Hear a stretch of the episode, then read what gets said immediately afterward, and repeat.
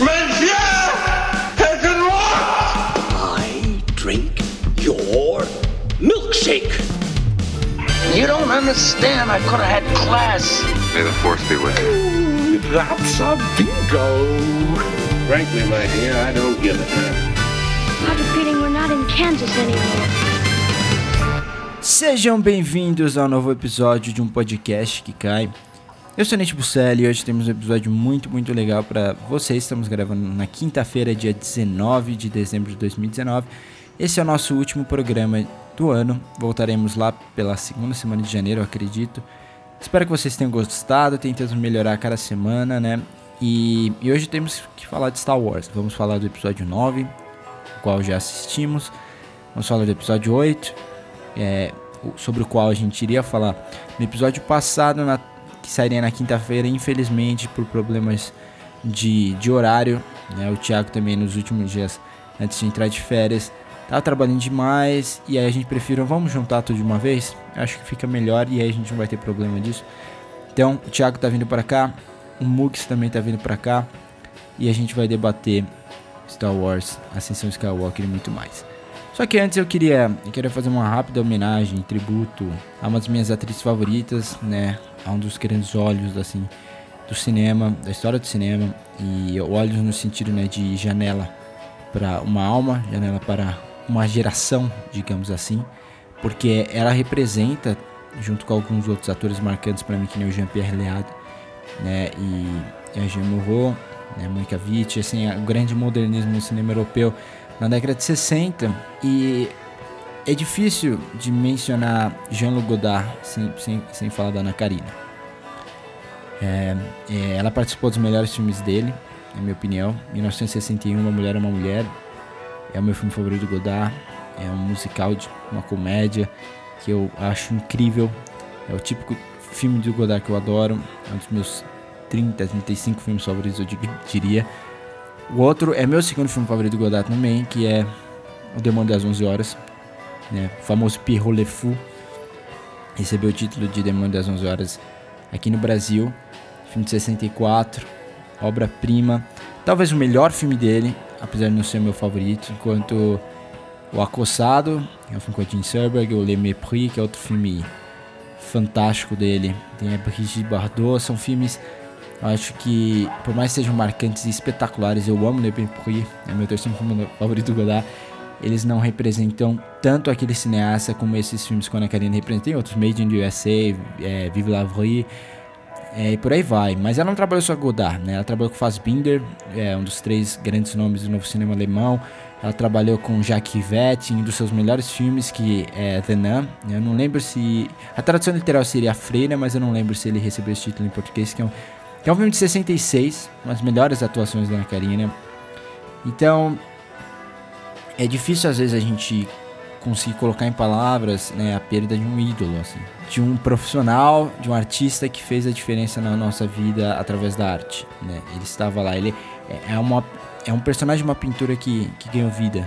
Então, às vezes é difícil para a gente olhar e, e conseguir racionalizar que, esses, que essas pessoas elas, elas existem, que elas não são eternas, né? Até porque a gente está vendo filmes antigos e, e essas, esses atores, atrizes estão jovens. Eu tenho aqui em casa alguns DVDs da com a Ana Karina, eu vou colocar e eu vou, vou revê-la jovem e, e, ela tá eternizada, né? E aí que você vê que um artista realmente cumpriu seu papel, atingiu seu objetivo e, e fica aqui minha homenagem, é o máximo que a gente consegue fazer, infelizmente, né? E é, é, é triste imaginar, mas como a gente envelhece, nossos, nossos ídolos envelhecem também, né? E dessas grandes atrizes, a, a Liv Ullmann, a Harriet Anderson, grandes nomes né, do cinema do Bergman, tão velhinhas também. A Lívia de Havilland já tem mais de 100 anos, a Mônica Witt, uma das minhas atrizes favoritas também, já tá velhinha. E seria muito mais legal a gente homenageá-los enquanto ainda vivos, né? Mas muitas vezes a gente não para pra pensar nisso até que a gente descobre que infelizmente morreram. Enfim, é isso. Agora vamos falar de Star Wars. Bom, voltamos e hoje, como eu prometi, temos convidados. Infelizmente, o nosso querido companheiro Ryan não pôde participar, ele teve um problema na perna, teve que ir embora. ele, ele... Na verdade não é isso, né? A verdade é que o, o Ryan ficou muito chateado com o filme. Ele tá muito abatido, ele tá muito abalado emocionalmente, ele não conseguiu juntar forças pra estar aqui conosco, mas fica um abraço pro Ryan que deve estar nos escutando agora. É como você já percebeu novamente com a gente, Thiago Neves, fala time. Olá, terráqueos, olá, terráqueas. Vamos falar de Star Wars? É isso que a gente vai falar? É, muito Star Wars pela não, não é Watchmen? Não é o Watchmen hoje. Não é Watchmen. Não. Eu queria falar de A Watchmen. história mas de um casamento já foi. já- infelizmente já foi. Já foi a história Queria de um voltar no casamento. tempo.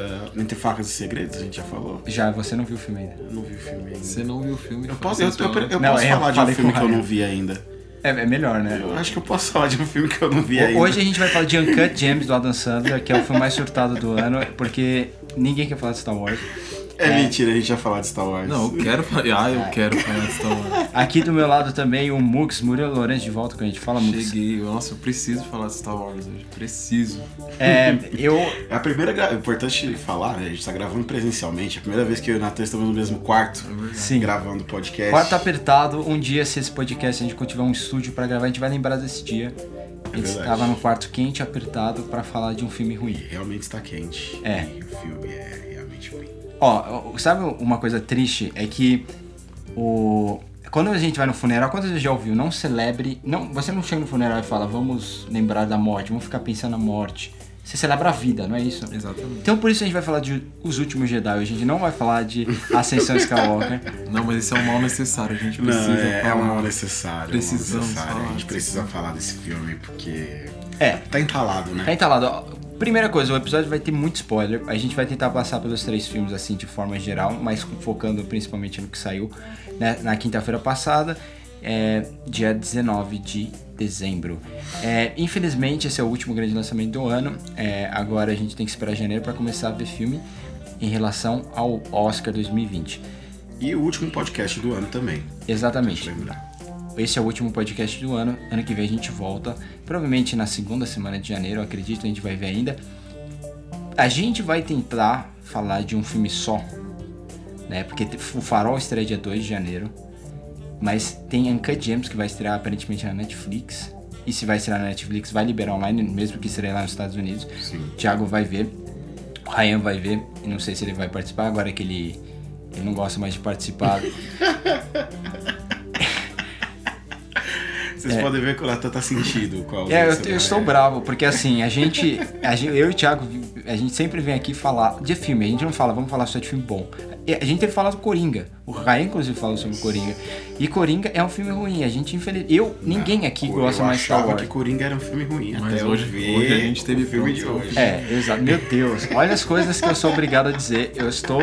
Coringa não é um filme ruim, eu não acho um filme ruim, eu já falei isso aqui no podcast. Eu, eu admito que eu que não. Eu sou o que menos gosta de Coringa aqui. Coringa é melhor que o Você esperava. Natan, chegar a essa altura do campeonato? Não. Chegar no, no- finalmente no dia da estreia de Star Wars, chegar no dia 19 de dezembro, aí você se olha no espelho e você tem que lidar com a realidade. A expectativa qual- já não tava, tava muito alta, né? Que Não, colocou o Lakers mas, assim, na é- frente do, é, do, do mas, assim, Star a, gente, a Wars. gente tá falando, mas a gente não tá falando do falar do filme. Calma aí, antes disso, a gente lembra que a gente fez um podcast e a gente começou falando do trailer de Star Wars. Uhum. E eu falei pra você, eu não estou muito animado. Não sei porquê, eu não estou muito animado porque. É que você era maluco. Sim, porque o, o, pra mim os últimos Jedi teve um sentimento de fechamento. O filme acaba, você não precisa de outro filme para que ele seja completo, Sim. ele funcione por si só. E ele fecha arcos. A Rey entende verdade. quem ela é. O Kylo Ren entende quem ele é. O Kylo Ren abre a mão de qualquer redenção para se tornar o Kylo Ren. Ele, ele abre a mão do Vader. Ele abre a mão. Não, não ri por enquanto. Vamos imaginar por enquanto que não tem Ascensão Skywalker. E, e o Paul encontra seu arco, né? É um filme que fala sobre polos. É um filme que fala sobre extremos, o preto e o branco, e, é e- e ele encontra o cinza no meio disso. É sobre isso que é Ascensão Skywalker.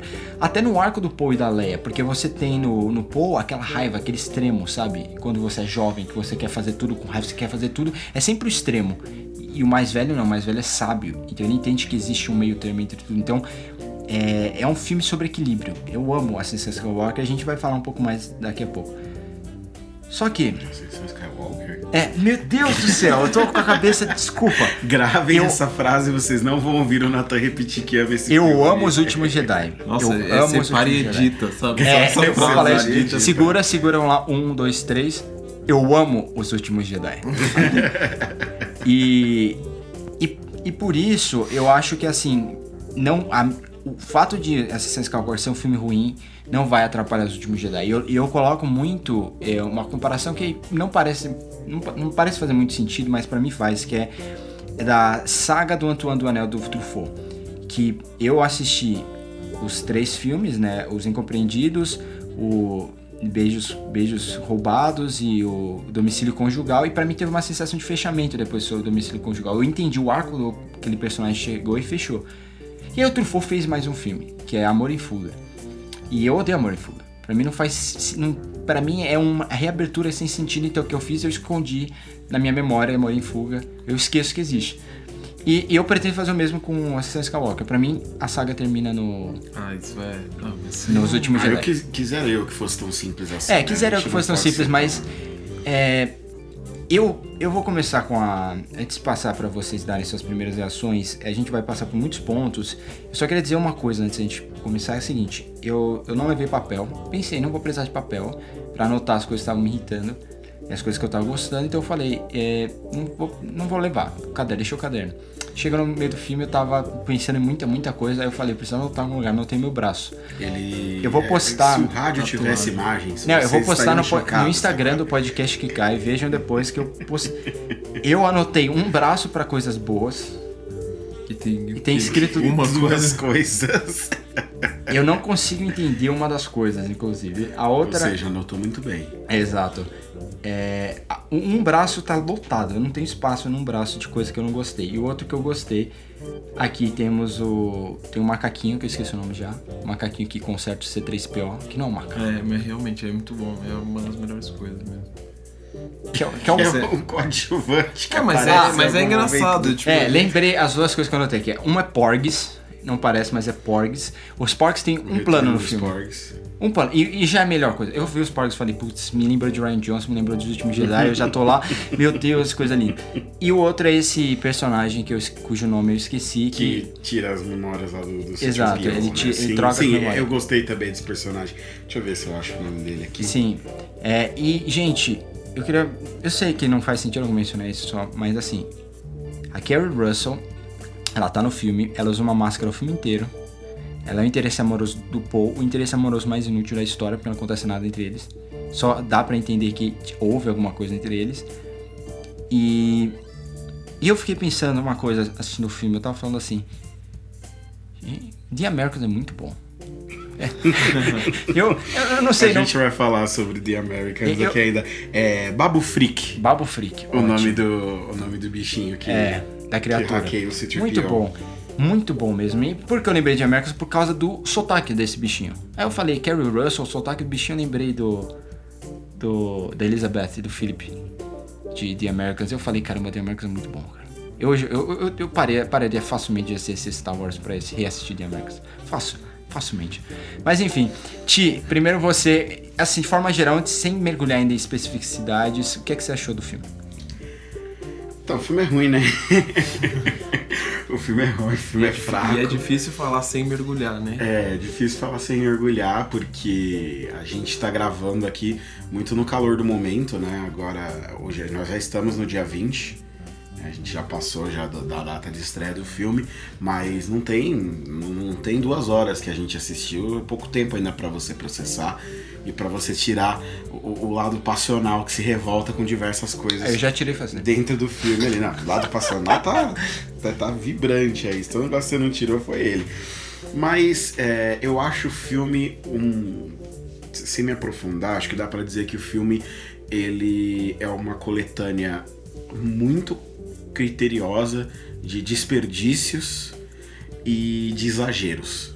É um filme de, de, de superlativos que não consegue se encontrar, que não acham um, um norte pra seguir. Parece que fica o tempo inteiro tateando no escuro, tentando encontrar alguma coisa, é, alguma luz, uma força, né, uma voz interior que guie ele para poder para poder construir a sua narrativa e para tomar suas decisões sem ficar revendo outras decisões anteriores.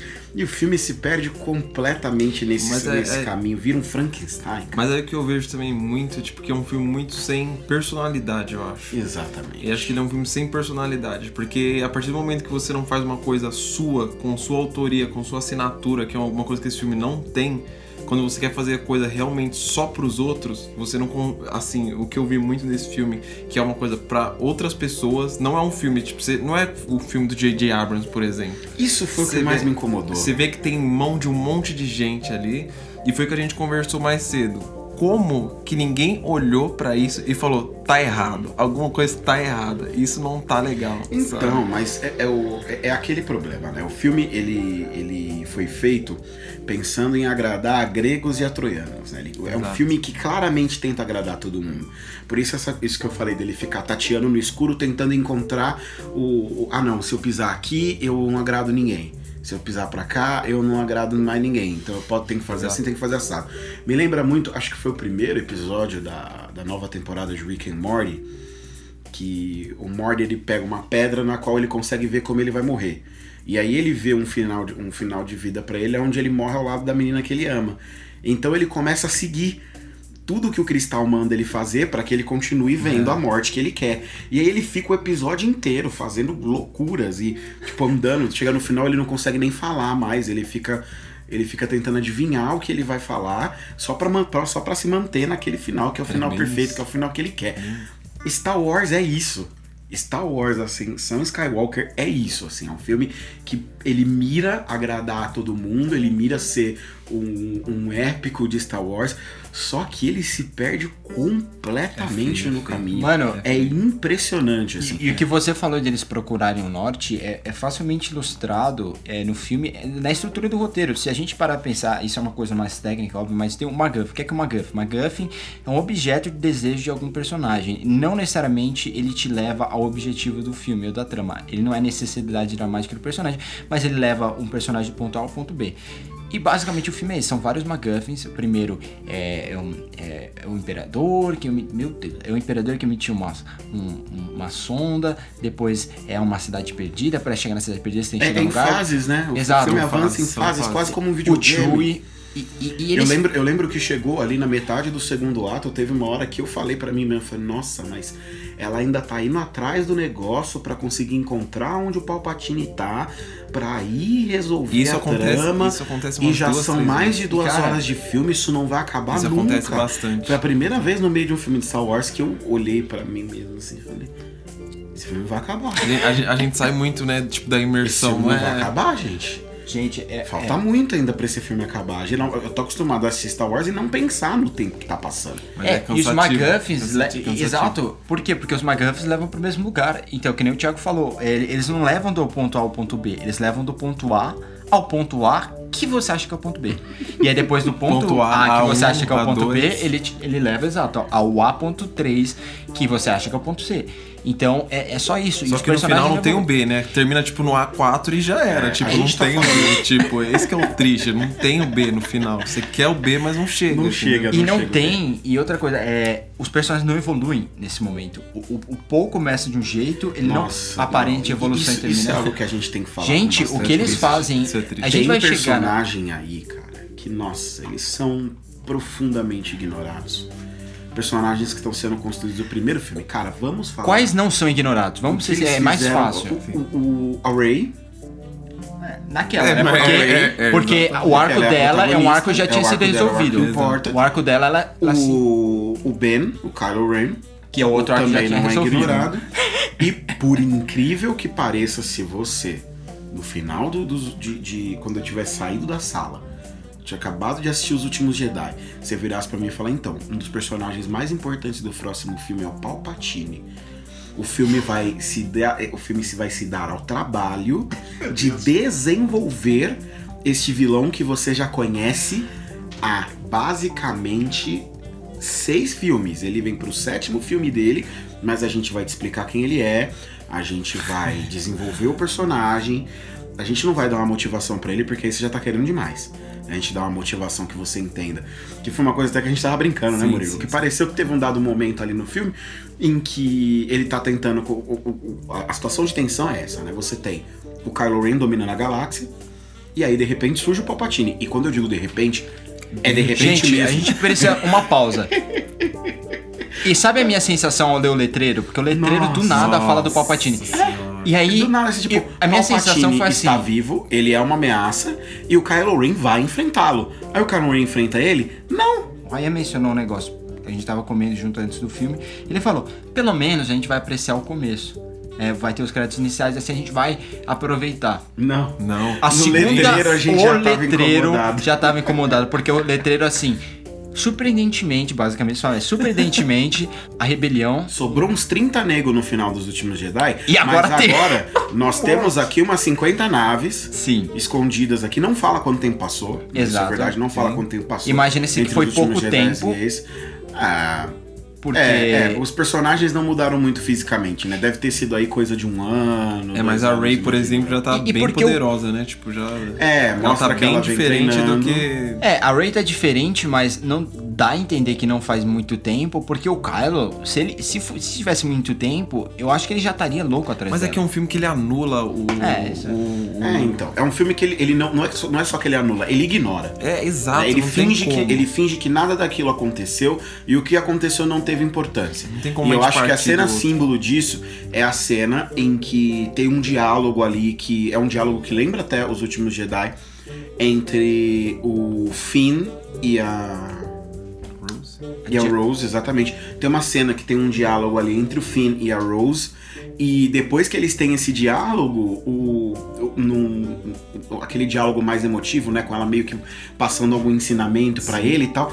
Ele dá um sorrisinho e ele dá um dois tapinhas no ombro dela, assim, sabe? Como Tipo, ok, Rose, vai lá. beleza. Ah, mas a gente se beijou na última cena do último filme, foda-se. E outra não importa. coisa, não me venham- personagens não são par romântico, não tem nada ali. E único, o único fanservice que essa porra desse filme podia ter feito, que era ter botado, fa- fazer com que o Paul e o Finn formassem um casal no fim Mas não contas, faz sentido. Eles não tiveram coragem de fazer. Mas é que nem isso eles souberam estabelecer. Nem Mas isso, assim- nem isso. Mas sabe o que é pior? É que tem, um, é que tem uns indícios, né?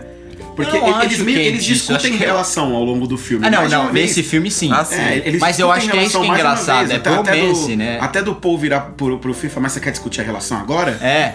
Você acha que agora, você acha que agora é um, um- não é um bom Ma- momento Mas é pra gente tipo, discutir a eu acho que é engraçado porque é tipo é, Sherlock Holmes e Watson, sabe? É aquela coisa meio bromance. Ah, mas aquilo é puramente sexual também.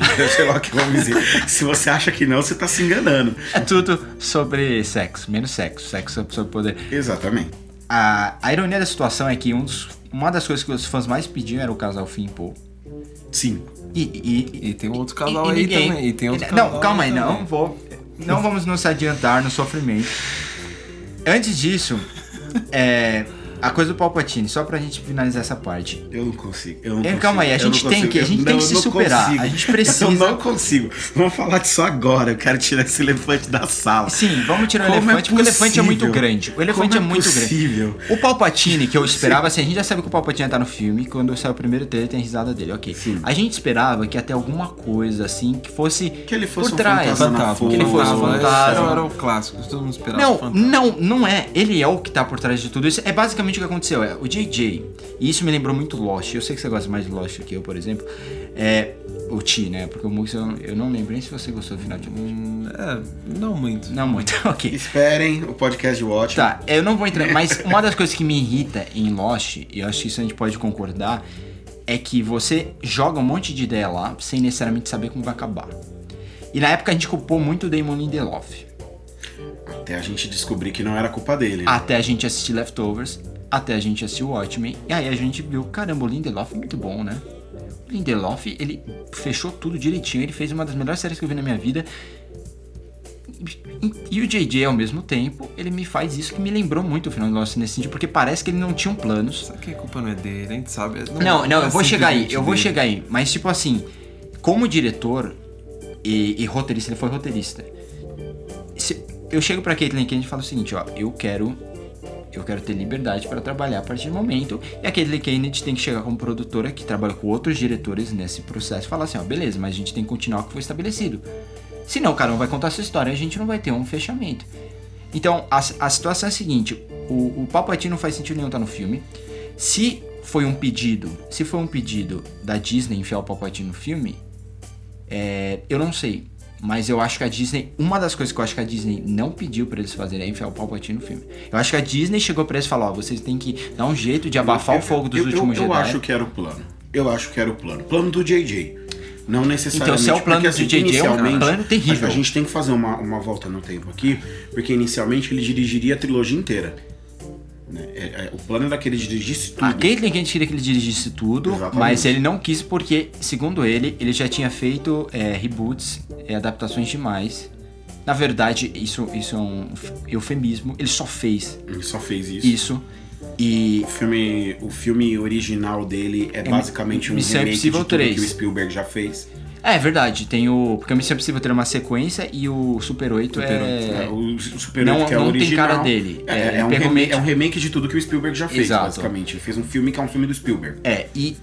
E aí ele me fez o primeiro Star Trek que é bom como reboot e é muito parecido. É muito parecido essa coisa com o Force Awakens, porque o primeiro Star Trek é muito bom, mas é, é o mesmo estilo Force Awakens. Eu pego a estrutura de tudo que Star Trek já fez, os mesmos personagens, e eu, mudo copio a porque estrutura, eu só mudo os contextos. eu uso uma viagem no tempo pra mudar as coisas. É ainda mais preguiçoso você para pensar, mas é esperto.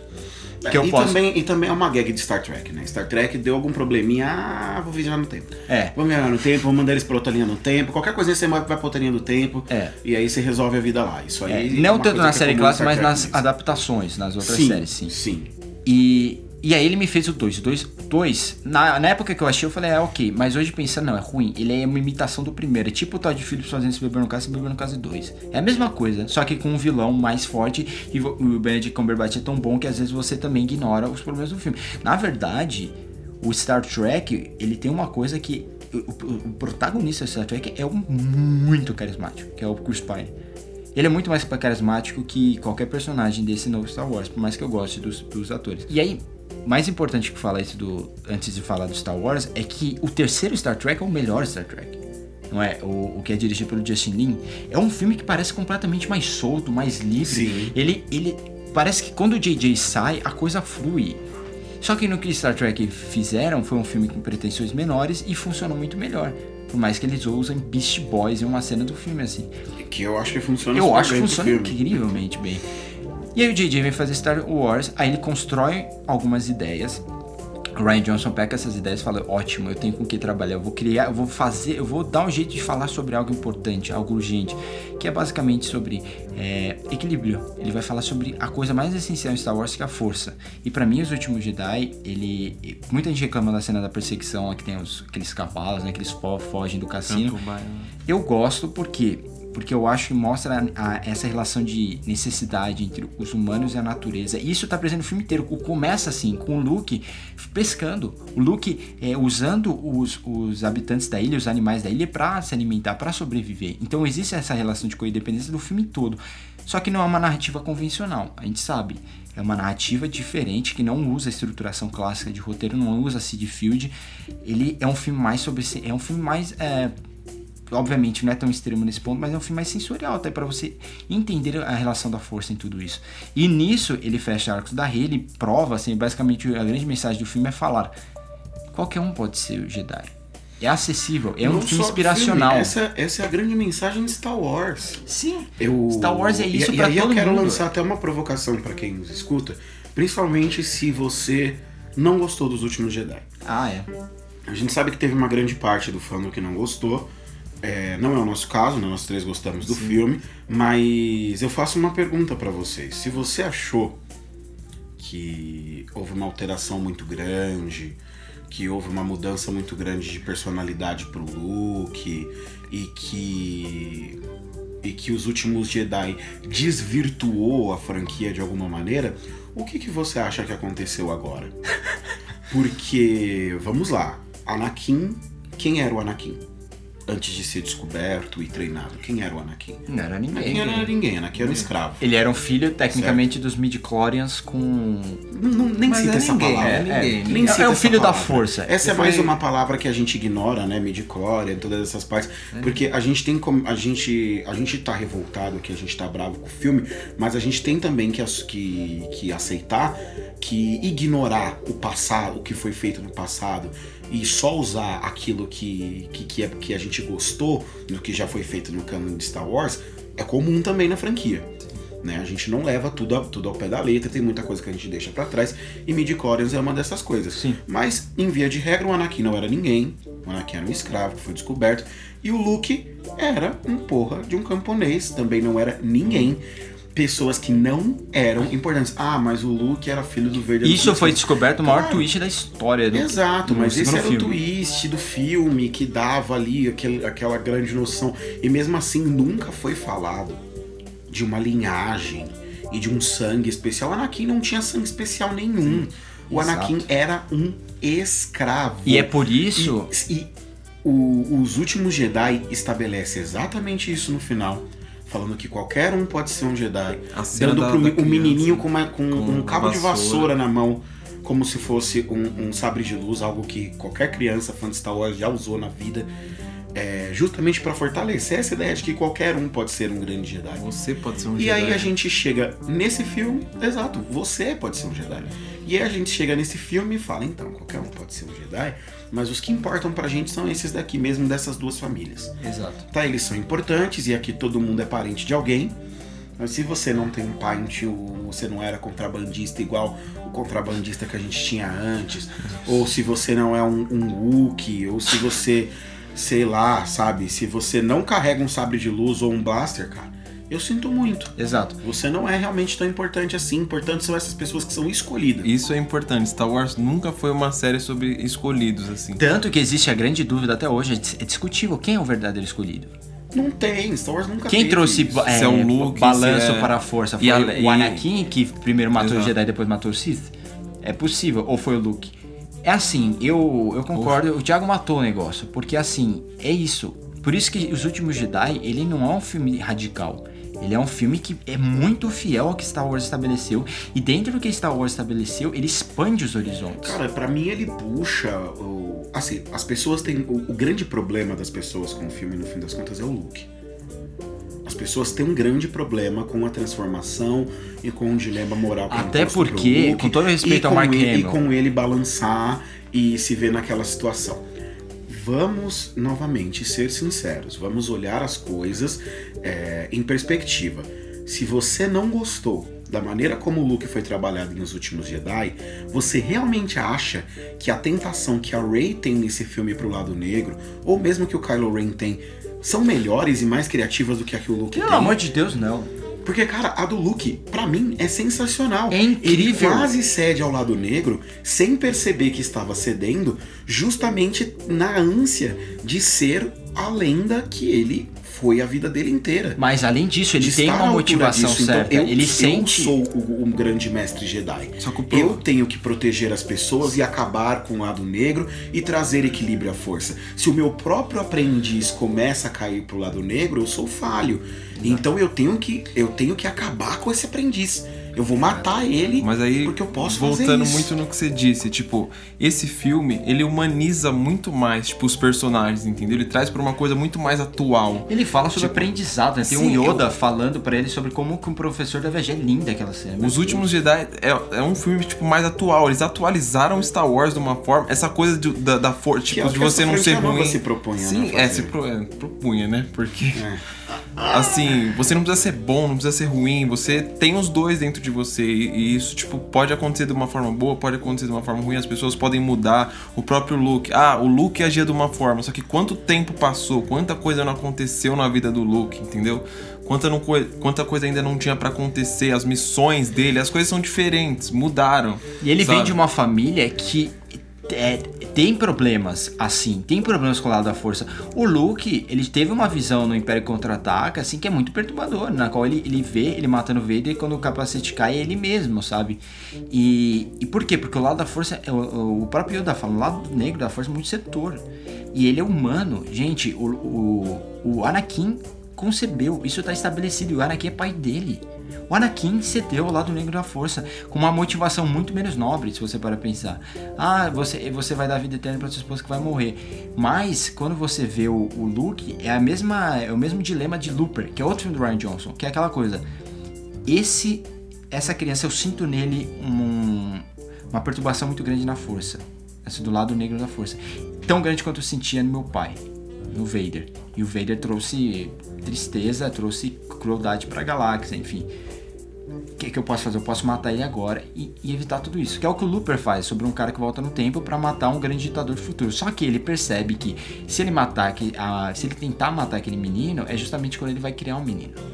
Então ele acaba se matando pra evitar tudo isso no Looper, né? Nesse caso, o Luke percebe que ele errou. Ele tem uma tentação rápida, mas percebe que ele errou. E nessa coisa rápida, o Já é Kylo Ren já é tarde demais. demais. E é isso que é incrível, porque é, é aquele cara que sempre foi esperança lidando com o mal. Isso é constante na história do Superman. Quantas vezes a é, eu e o Mux conversamos sobre isso diretamente? As melhores histórias do Superman é quando o Superman olha pra humanidade e, e acha que falhou. O interessante do Superman, e é legal a gente colocar o Superman aqui nessa discussão, é que, a- a- como você falou, as histórias interessantes, as histórias mais legais dele são as histórias que colocam ele em um dilema moral. Exato. Porque quando você é uma lenda e você é um cara que é olhado por todos como o Superman é olhado, é, as suas ações ela tem muito peso e quando você erra, você prejudica muita gente com os seus Exato. erros. E o Superman, que é uma E pessoa era tão esse o dilema, é- é- exatamente, esse era o dilema que o Ryan Johnson estava propondo pro Luke. Tanto que o Luke se isolou, cara. O Luke, o Luke ficou numa ilha e ele não queria sair e ele se recusou a ensinar. Falou: é, pessoas estão morrendo, elas Gente. estão morrendo por culpa minha. Se eu mexer, vai piorar, então eu não vou mexer. Os Jedi têm que acabar. Porque na minha sede de querer ser essa pessoa que todos esperaram que eu fosse ao longo desses anos, eu trouxe o lado negro de volta. Exato. E, aí, e aí ele, ele se percebe falho aí.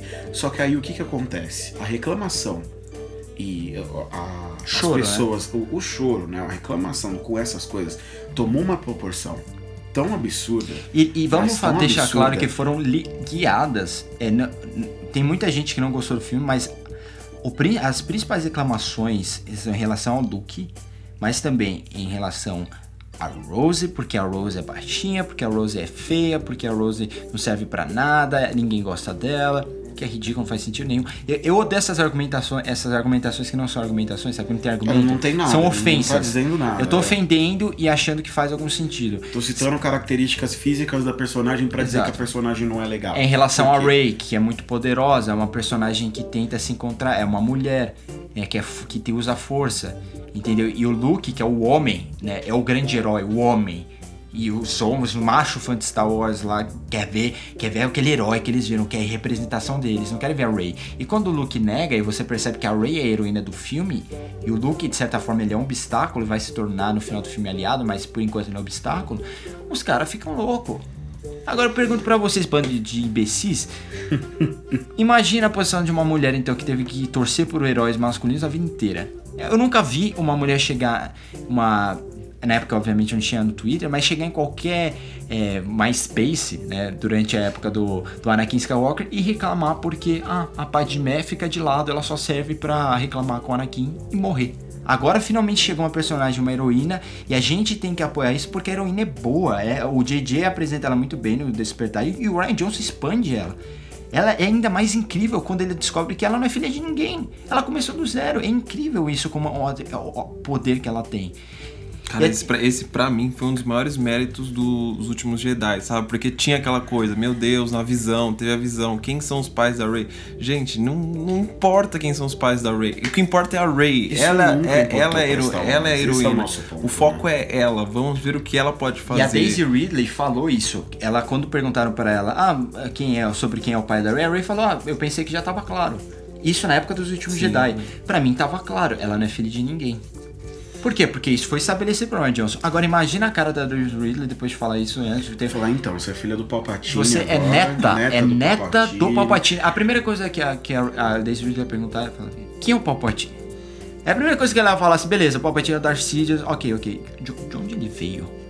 Ele não tava morto? Ele, ele tava morto, não tava? O Darth Vader foi o fim- grande final do arco do Darth Vader, ele É morreu. matar o Palpatine. É uma matar o Palpatine. O maior feito do Darth Vader E, se- não e foi, é sempre foi um assim, feito. o, o, o- funciona assim pelo menos em Star Wars. O aprendiz mata o, mestre e ele assume o lugar dele e tem um novo aprendiz que uma hora vai matar o mestre. É assim que funciona o Sith, são sei a, a regra dos dois. Se o Darth Vader matou o Palpatine e o Darth Vader morreu, acabaram os Sith.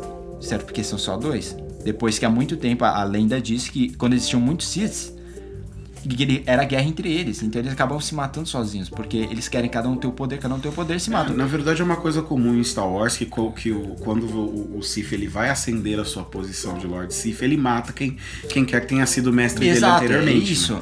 Então, não faz muito sentido o, o Palpatine chegar no final desse filme e falar agora os Siths todos voltarão. Amigo, você Tem ajudou a acabar com os problemas com, com, os Palpa, com o Palpatine É. aí, mas eu- acho bom a gente partir do seguinte, então. É, depois desses pontos todos que a gente levantou sobre o- os últimos Jedi, como teve tanta, tanta polêmica, entre aspas, né? Tanto problema. E assim, você pode discordar da gente, você pode achar o filme ruim, você pode ter seus argumentos para não gostar dos últimos Jedi. É, mas ouviram tanto disso e levaram isso tanto em consideração que trocaram o diretor e trocaram completamente o rumo no qual ele tinha jogado a série até então. Porque com o filme 2 a série foi num sentido, chegou no filme 3, o, se- o segundo filme foi ignorado na maior parte, é, na maior parte da sua essência. É, aquela coisa de você preparar novo, é, novas pessoas que vão construir essa rebelião isso é deixado de lado. Você, é, você ignora os relacionamentos que são construídos no filme. Você ignora até as próprias consequências das coisas que acontecem Exato. no filme. Cara, sabe uma coisa que eu exceto aquilo que não dá pra ignorar. Tipo, não dava pra reviver o Luke, mas eu acredito que eles têm pensado Não, muito. eles uma coisa deram que eu, jeito uma de coisa que eu cutucar, né, percebi o- muito também, que tipo, ignoraram total, são os personagens. São personagens totalmente diferentes. Tipo, você não reconhece a Rey, por exemplo. Eles você não mudaram vê, até você o não, cabelo não é a dela, mesma né? Rey. Porque ela tinha mudado o corte de cabelo para os últimos Jedi e o JJ faz ela fazer o mesmo corte do Despertar da Força. É como se aqueles personagens não tivessem mudado, eles se resetaram e vamos fazer um filme pra pra corrigir os últimos Jedi, algo que não precisa ser corrigido, e pra finalizar o que o Despertar da Forma Mas eu E falo o questão- eu resultado falo é que questão- virou um Frankenstein. Mas eu falo questão de personalidade mesmo. Cadê aquele Paul que toma sim. a frente, que faz tudo, Exato, sabe? e aí ilustra isso. É, Então, mas o arco do Paul não tava indo nesse sentido.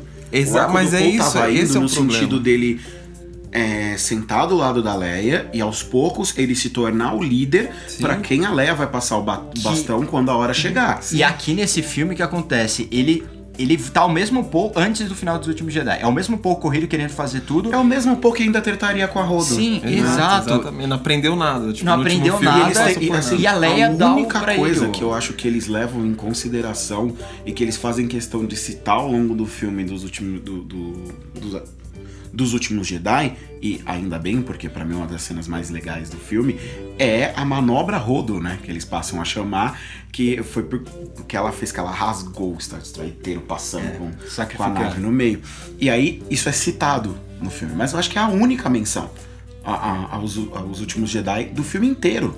É, o, o Wi-Fi lá deles, né? O WhatsApp lá também. Isso é mantido, É, isso, é mantido, só que tipo. isso é mantido. Só que é de uma forma muito menos intimista. É isso Muito que me- é a, bizarro, A primeira vez que eles bizarro. fazem isso é super intimista.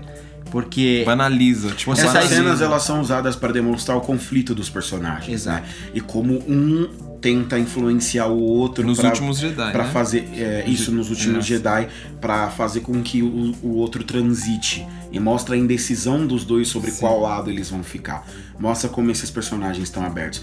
Nesse filme não, é usado mais para eles conversarem mesmo. brigarem, né? Porque eles E têm é pra eles três lutas brigarem, e nessa- eles tentam É colocar pra resolver coisa que não tem como resolver, sabe? Ah, onde a Ray tá? Ah, eu vi que caiu o capacete do Darth Vader. Ah, agora eu sei onde você tá, sabe? Tipo, são coisas desse tipo. Tipo, não são É. coisas que. São soluções funda- fáceis de é, é, roteiro, não são utilizadas para você desenvolver Exato. personagens. Sim, é como preguiçosíssimo. Ou tipo, ó, eu estou falando com você aqui via, tipo, a gente tá a quilômetros de distância, estou conversando com você. Mas agora que eu vi onde você está, aí eu vou aí te continuar conversando com você, É, eu sabe? já vou aí Tipo, pra gente continuar. Gente, sabe, eu tá muito sentido, didático, né? respira quatro minutos agora. Aí eu vou chegar, a gente continua sendo didático. Gente, tá? é- Exatamente. É, o didatismo desse filme é um dos maiores problemas porque ele segue um problema de tempo. Ele quer resolver tanta coisa, corrigir tanta coisa que não precisa ser corrigida, em vez de continuar, né? Que não dá tempo suficiente. O Cara, filme- é exatamente. O filme tem é 2 isso. horas e 10 e aí ele precisa ser didático. Então um problema leva ao outro. Sendo que o problema fundamental do filme, o principal, o problema que resolveria todos os outros problemas seria o seguinte. Vamos continuar a trama a partir dos últimos Jedi. Que é, que é a coisa mais O óbvia. problema é que o trabalho é porco. Porque se você pega uma franquia que vem mal das pernas, que não tá fazendo coisa legal, e você pega aquele material que tá capengando, e você extrai daquilo o que funciona bem, o que tá legal, e aí você faz um novo filme deixando tudo enxugadinho, bonitinho, beleza.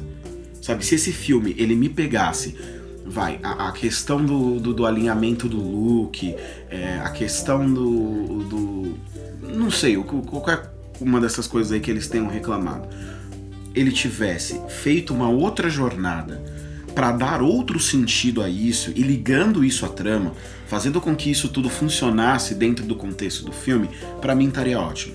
Mas não é isso que acontece. Não é. Então, é porque assim, é, o problema, eu acho fundamental nisso tudo é, é amadorismo, eu acho, porque assim, se uma coisa que a gente sempre conversa entre a gente, quando eu escrevo um roteiro, eu não vou chegar e enviar esse roteiro pra todo mundo. Eu não vou pedir pra, sei lá, com todo respeito, pra minha mãe ler o roteiro e falar: "Mãe, me dá um feedback do roteiro que eu escrevi". Por quê? Porque eu sei mais sobre roteiro que minha mãe. Exato. É a mesma coisa do meu irmão que estuda engenharia e perguntar pra mim: "O que você acha dessa fórmula?". Eu vou olhar pra ele e vou falar assim: "Bom, eu Bonita, acho né? que sua É, letra é muito feia". azul. Exato, é. Eu acho que sua letra é feia, você podia melhorar a letra. Por quê? Porque eu não sei falar sobre isso. Ah, é. então, eu tenho que passar pra alguém que eu confio, alguém que saiba hum, pelo menos tanto quanto eu sobre algo, e essa pessoa vai me dar um feedback de verdade. Eu passo pro Thiago, o Thiago vai falar, beleza, isso, isso, isso aí. Eu vou pensar, eu vou falar, beleza, você tem certeza. Se não, eu vou contra-argumentar. E ele vai contra-argumentar. E nisso vai ser, houver um- uma construção, que é, é o normal, básico. O que não dá pra acontecer é a Disney, seja quem for, vamos dizer que é a Disney, a Kathleen Kennedy, o JJ, não importa quem seja, chegar e falar o seguinte: Hum, os fãs estão certos. Eu tô ouvindo o que esse fã tá falando, não tem argumento nenhum. Ele só achou chato.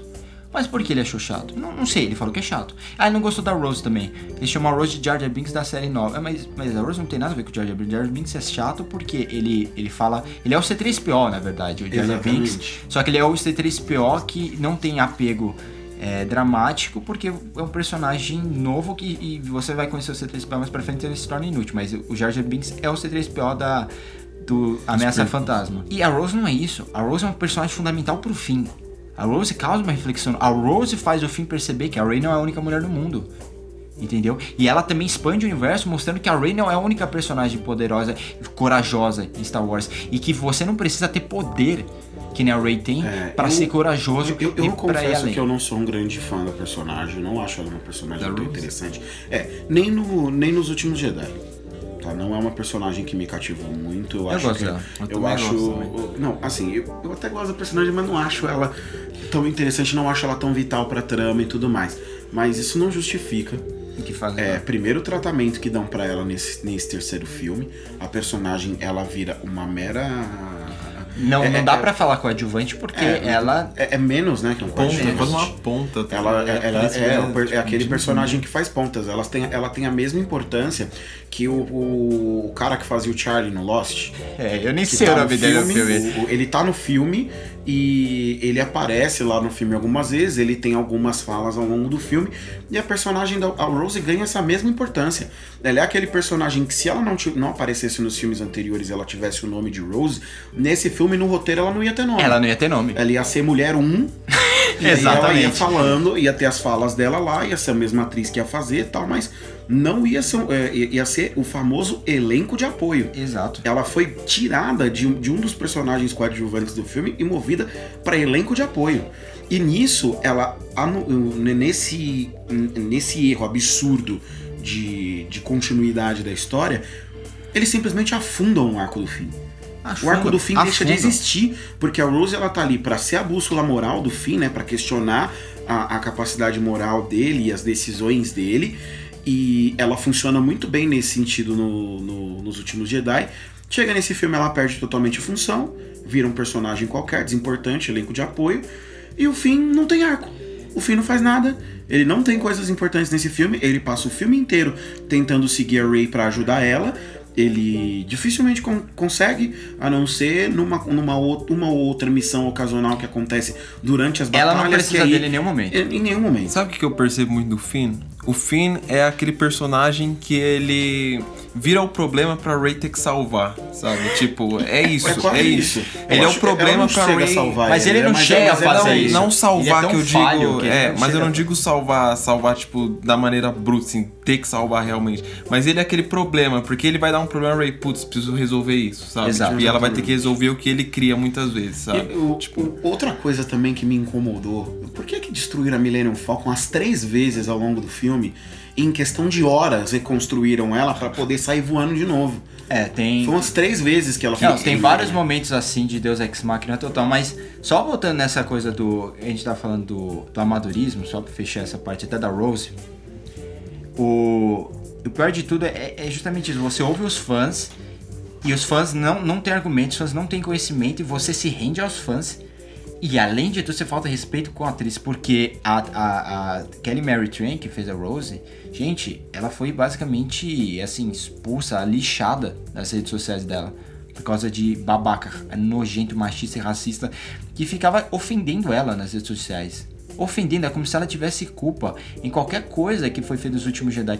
Como se a relação Mesmo dela. que tivesse. Mesmo que tivesse, É, e ela mesmo não tem. tivesse, eu não acho que ela sabe? tem, porque eu, eu amo os últimos Jedi. Eu acho um filme corajoso, um filme que não parece filme de estúdio. E essa é, é uma coisa tão absurda, o contraste entre ele e o. E o e o Ascensão Skywalker é tão grande porque um filme é super. Parece que o estúdio deu carta branca pro Ryan Johnson. E ó, e uma coisa que o Ryan Johnson fez, pra você ver a diferença entre os dois diretores, o- como que o JJ terminou o fim?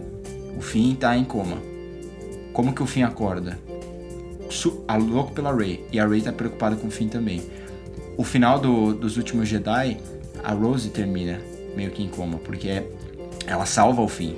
E o fim termina os últimos Jedi super preocupado com ela, assim, do lado dela, da cama dela, nem dá atenção pra. Depois isso, isso é apagado. Por- isso é para ignorado no Cara, filme. então- Porque, porque a Rose salvou ele. A Rose se arriscou pra salvar ele. E ela, e ela fechou o arco dela com o Finn, que é tipo, às vezes você tem que se arriscar. Porque o Finn tá querendo largar. Ele acha que não serve pra nada, ele quer ver a vida dele. E aí o que, é que o JJ faz? O JJ ignora. O JJ faz o que o Ryan Johnson fez. Ele, o Ryan Johnson manteve o final do, do Despertar da Força e começou a partir dali. Mesmo que ele não concordasse, ele começou a partir dali. E aí, aos poucos, ele desconstruiu aquela ideia do, do Finn com a Rey e construiu algo que faz sentido. Algo que é coerente pro arco do Finn. O que eles fazem com a Kelly Mary Tran é desrespeito com a atriz, porque eles basicamente falam: é, é os fãs estavam certo, você não serve para nada, você vai ser colocado aqui do lado. Eles basicamente eh, têm um desrespeito absurdo com o que o Ryan Johnson construiu, porque eles ignoram. E, e, desrespeito com o personagem O do que não Finn. ignora, ele claramente, ele descaradamente muda, né? Muda, ele que muda. é aquelas falas ridículas e falar assim, tipo, o- do Palpatine virar pro Kylo Ren e falar: Você não sabe quem ela é de verdade, ela não é quem você pensa. que Isso é ela fanfic, gente. Isso é fanfic. gente. Parece que foi escrito por um fã. Eu já vi filme melhor que de fã. pare- Às vezes parece realmente que o roteiro desse filme vem de uma página do Reddit. Mas de um jeito assim absurdo. E Sim, vai ver, não vazou o roteiro do Red. Eles e- que e é pegaram coisa o que roteiro não dá pra Red. gente. E, e tem coisa que não dá pra gente aceitar ali, cara. Sabe? Decisões preguiçosas de roteiro ao ponto de que chega um momento em que o filme fica ridiculamente previsível. Eu acho que o, Você sabe tudo o que vai acontecer. E, e os diálogos Não compensam, que nem você falou. O, o- o roteiro, a estruturação não só é previsível, mas é muito previsível. E, no final, eu e o Thiago, a gente tava literalmente falando um pro outro o que aconteceu. O Thiago falava pra mim, eu falava pra ele, ele falava pra mim. E a gente fica. E o A Thiago gente falava, acertou isso. quase tudo. Teve um que eu errei só. É, o que o eu Thiago errou é é porque o Thiago nem imaginou que eu fosse tão ruim. Nathan e falei, cara, isso aqui tá indo de um jeito, tá, tá, tá descarrilhando tão rápido, que até o final desse filme o Finn vai usar a força. Até o Ah, final mas desse filme é- ele vai mas- pegar um sabre de luz e vai usar a força. A hora que ele começou a sentir a Ray, eu falei, cara, eu vou- É agora, é agora. é agora, é agora. Em algum momento ele vai levantar essa mão, vai jogar alguém pra longe, ele vai pegar um sabre de luz de novo. Alguma coisa vai acontecer Vai e ele vai usar a força até o final. Porque é tanto fanservice sendo jogado um atrás do outro É. que sei lá, cara, eu- eu não ficaria surpreso de encontrar nenhuma caverna com Yoda vivo, sabe, dentro da caverna. Sei lá que porra. que E aí o, é, o. Yoda tá com. Com o tá Baby Yoda no colo Não, já, é, sabe? o Yoda, em vez de. Você descobre no final do filme que o Yoda nunca morreu, que na verdade aquele fantasma dele é tipo o mistério do Homem-Aranha 2. Na Fênix, Ele tá sendo filmado por um o drone. Baby Yoda. Ele tá sendo filmado por um drone. E é, e é tudo uma. Então todo mundo lá, tá todo mundo, tá o Luke lá, eles são filmados por drones pra o pessoal ver. Esse é o. É o meu, é terrível. E os diálogos não compensam, os diálogos são horríveis. Horríveis. E pra piorar, e a gente falou isso até de Game of Os Thrones. diálogos são muito clichê. Não tem nenhuma fala do Palpatine que seja interessante, que coloque o- o- os personagens em xeque, que Gente, você sinta que eles estão realmente sendo atraídos pro lado negro da força. O Palpatine Não é, tem é a isso. coisa. Eu olhava pro Murilo, é muito engraçado esse momento, porque era assim. Tava sentado meu irmão, Thiago, aí o Murilo, aí o Thiago, que está aqui, e eu. Aí a gente ficava olhando um pro outro. Aí, aí meu irmão, às vezes, tipo, do nada, ele balançava a cabeça assim na sessão e tirava o óculos e ele colocava a mão no rosto e aí ele No olhava do mim porque ele sabia que. também, porque ele sabia que eu, que eu, que eu, tava, eu tava pensando mesmo. E aí, aí ele falava uma coisa pro Murilo, aí o Murilo fazia assim. Sabe, mexia assim que vocês não conseguem ver, desculpa, mas ele mexia os braços assim como se não tivesse entendendo nada. E aí. Cara, Kylo Ren acontece- de pistolinha, dando tiro no, em geral. Gente, o Kylo Ren tem um sabre de luz, usa a força. Ó, eu não Mas quero ver. hora ele tava sem sabre. Não interessa, usa Ele- força, usa velho. força, usa dele. Me desculpa, usa eles força, reclamaram, cara. o povo reclamou dos últimos Jedi. Porque é aquela cena do, O cara usando pistolinha. da câmara né? vermelha, eles não usam a força, e eu entendo. Isso é uma das coisas que a gente pode discutir, que beleza, eles não usam a força, mas pelo menos naquela cena eles não usam a força pra criar um entretenimento, pra criar uma, uma coreografia muito, muito interessante, né? É muito legal ver eles, eles duelando e ele achando outras soluções. Talvez seja Eu isso. acho, que, eu acho que Star Wars ficou mais cuidadosa com o uso da força e de muita pirotecnia nas lutas depois da trilogia. Da trilogia nova, esse prelúdio, trilogia né? nova. É, do- depois do prelúdio. Vamos É. começar a chamar de prelúdio agora, porque trilogia nova a gente já tem Já outra tem agora. essa. né? Mas, tipo, então, é justamente isso. Eu acho que o Ryan Johnson, é, me expressando melhor agora, o Ryan Johnson, ele achou que a força seria muito fácil pra lidar com isso. Então ele pensou, vou usar uma licença poética e vou achar soluções que não envolvam a força porque é muito mais difícil. Que é uma coisa que esse filme não faz. Esse filme sempre escolhe a pior decisão e dentro dessa pior decisão, a mais fácil. Uma coisa que, que me incomodou pra caralho foi que a galera reclamou tanto do Ryan Johnson ter colocado habilidades novas no meio da força ali. Que fazem Do sentido, por Luke- sinal. Do Luke ter uma projeção. É aquela coisa da projeção. Esse filme, Esse meu amigo, ele vai pra lugares assim que eu considerava impossíveis. Primeiro, ele começa a inventar poder pra força de tudo quanto é lugar. E ele ainda estabelece um precedente complicado, porque ele bota na boca de um personagem que a parte que os- a partir da força tudo é possível. Nada é impossível. Mas faltou voar ali. É, tipo, você é- pode é- fazer de tudo. A partir da força você pode fazer basicamente o que você Que bem entender. os últimos Aí dá pra Jedi- você reviver gente que morreu, dá pra você bu- curar buraco na barriga dos outros. Meu Deus. Cara, e, e- Dá pra você salvar o Basilisco que veio É, fazer uma visita do Harry Potter assim. pro, pro, pro Star Wars. Eu achei né, sensacional. esse Star Wars tem muito de Harry Potter. Né? Tanto é- nos é- defeitos, e é um mas negócio- é um Mas tem coisas boas que fazem preguiçoso, sentido. né? Agora o Basilisco ali eu não entendi. E é um não negócio, faz... não, mas peraí, é, é isso. É um, negócio tão, é um negócio tão preguiçoso, porque assim, peraí, a Rey tem que salvar o Kylo Ren nesse ponto do filme. Como a gente vai mostrar isso antes? Ah, eles caem num lugar, vai ter um animal lá, ela cura ele, aí fica estabelecido e pronto. lá na, Que- lá na frente. Aí a gente vai usar isso mais frente- três, quatro vezes Aí lá ao na longo do filme. usa. Ah, mas a gente acabou de estabelecer. Será É, que não. não. é um problema a gente Não, ficar usando um negócio que a gente acabou de estabelecer? Não vai dar tão na cara que a gente precisava de alguma coisa só pra tapar esses buracos Não. aqui? Fala, não, cara, tá Então, tranquilo, Tem pode tanto fazer. Deus Ex Mas, de Machina novo, que vamos, É vamos tentar, inacreditável. vamos É tentar é- justificar um Exato. dentre É- eles. É, a mesma coisa que a gente tava falando do Palpatine. Porque você pega um cara, você pega um, um personagem, você enfia ele ali no meio da trama e você não dá a menor justificativa de onde veio, pra onde vai, nada disso. E você teve três filmes. Você quando você coloca esse cara só no último e ele é o personagem mais, um dos personagens mais importantes da trama do seu filme, fica muito na cara que E não você dá não indício que nenhum. você tava fazendo. E não- Exato, porque Sendo nos que dois a filmes Leia- anteriores você não deu indício nenhum, você não deu material para as pessoas acharem. Ou seja, vira só um fanservice, Mas- sabe? A gente precisa de um personagem para ser o vilão do próximo filme. Quem vai ser? Ah, põe o Palpatine, Ah, põe o Palpatine já Palpatine. funcionou. Sendo que é o Kylo Ren. É isso que é pior. O vilão é o Kylo Ren. O vilão tá na sua frente no último filme. Ele Exato. assumiu o papel de vilão. Ele se tornou líder Nossa, supremo. Ryan Johnson, ele, ele deixou Mano, na, na, deixou na boca, mão. né? Eu acho Tipo, que na- esse na filme- maior- O Carlos Merigo falou hoje, o, o- Ryan Johnson, ele largou o jogo com o gol aberto, escancarado, Exato. sem goleiro e a bola na frente do, do J.J. Abrams. J.J. ele teve a fora. pachorra de botar pra fora. Foi feio. Ele Exato. teve, cara. E ele Cara. botou bonito pra fora. O Nathan falou, foi, foi no, no, no cast anterior, que o DJ nunca tinha feito filme ruim. Foi esse. Quem mandou falar, né? Exato. Ô língua maldita. Foi. Pô, o filme tava pronto antes de eu falar, então é tipo, tecnicamente não fala. É, Mas mas língua. é, o, o filme tá. Assim. Esse. Ai, cara, é difícil, porque a gente realmente, a gente não consegue falar desse filme sem lembrar dos últimos Jedi, porque os últimos Jedi, ele realmente. Porque é impressionante o quão ele é ignorado também. E, e porque não faz. Tudo que você pensa nesse filme que eles ignoraram, arrumaria todos os problemas que eles arranjaram pra eles mesmos nesse filme, já estavam resolvidos no último Jedi. Eu já O- o sabia ca- que a gente ia se sentir assim quando a gente. Antes da gente assistir o filme, porque a gente deixou pra assistir na estreia, né? Geralmente a gente vê na sessão de meia-noite, mas a gente deixou pra assistir na estreia e aí já tinham rolado as cabines e já tinham rolado a sessão da meia-noite. O E embargo todo tinha caído. mundo que eu vi, já tinha caído o embargo e tudo mais. E todo mundo que eu via falando desse filme, no fim das contas, não tava falando do filme. Não tava falando do JJ. Acho que era pra justamente não dar spoiler.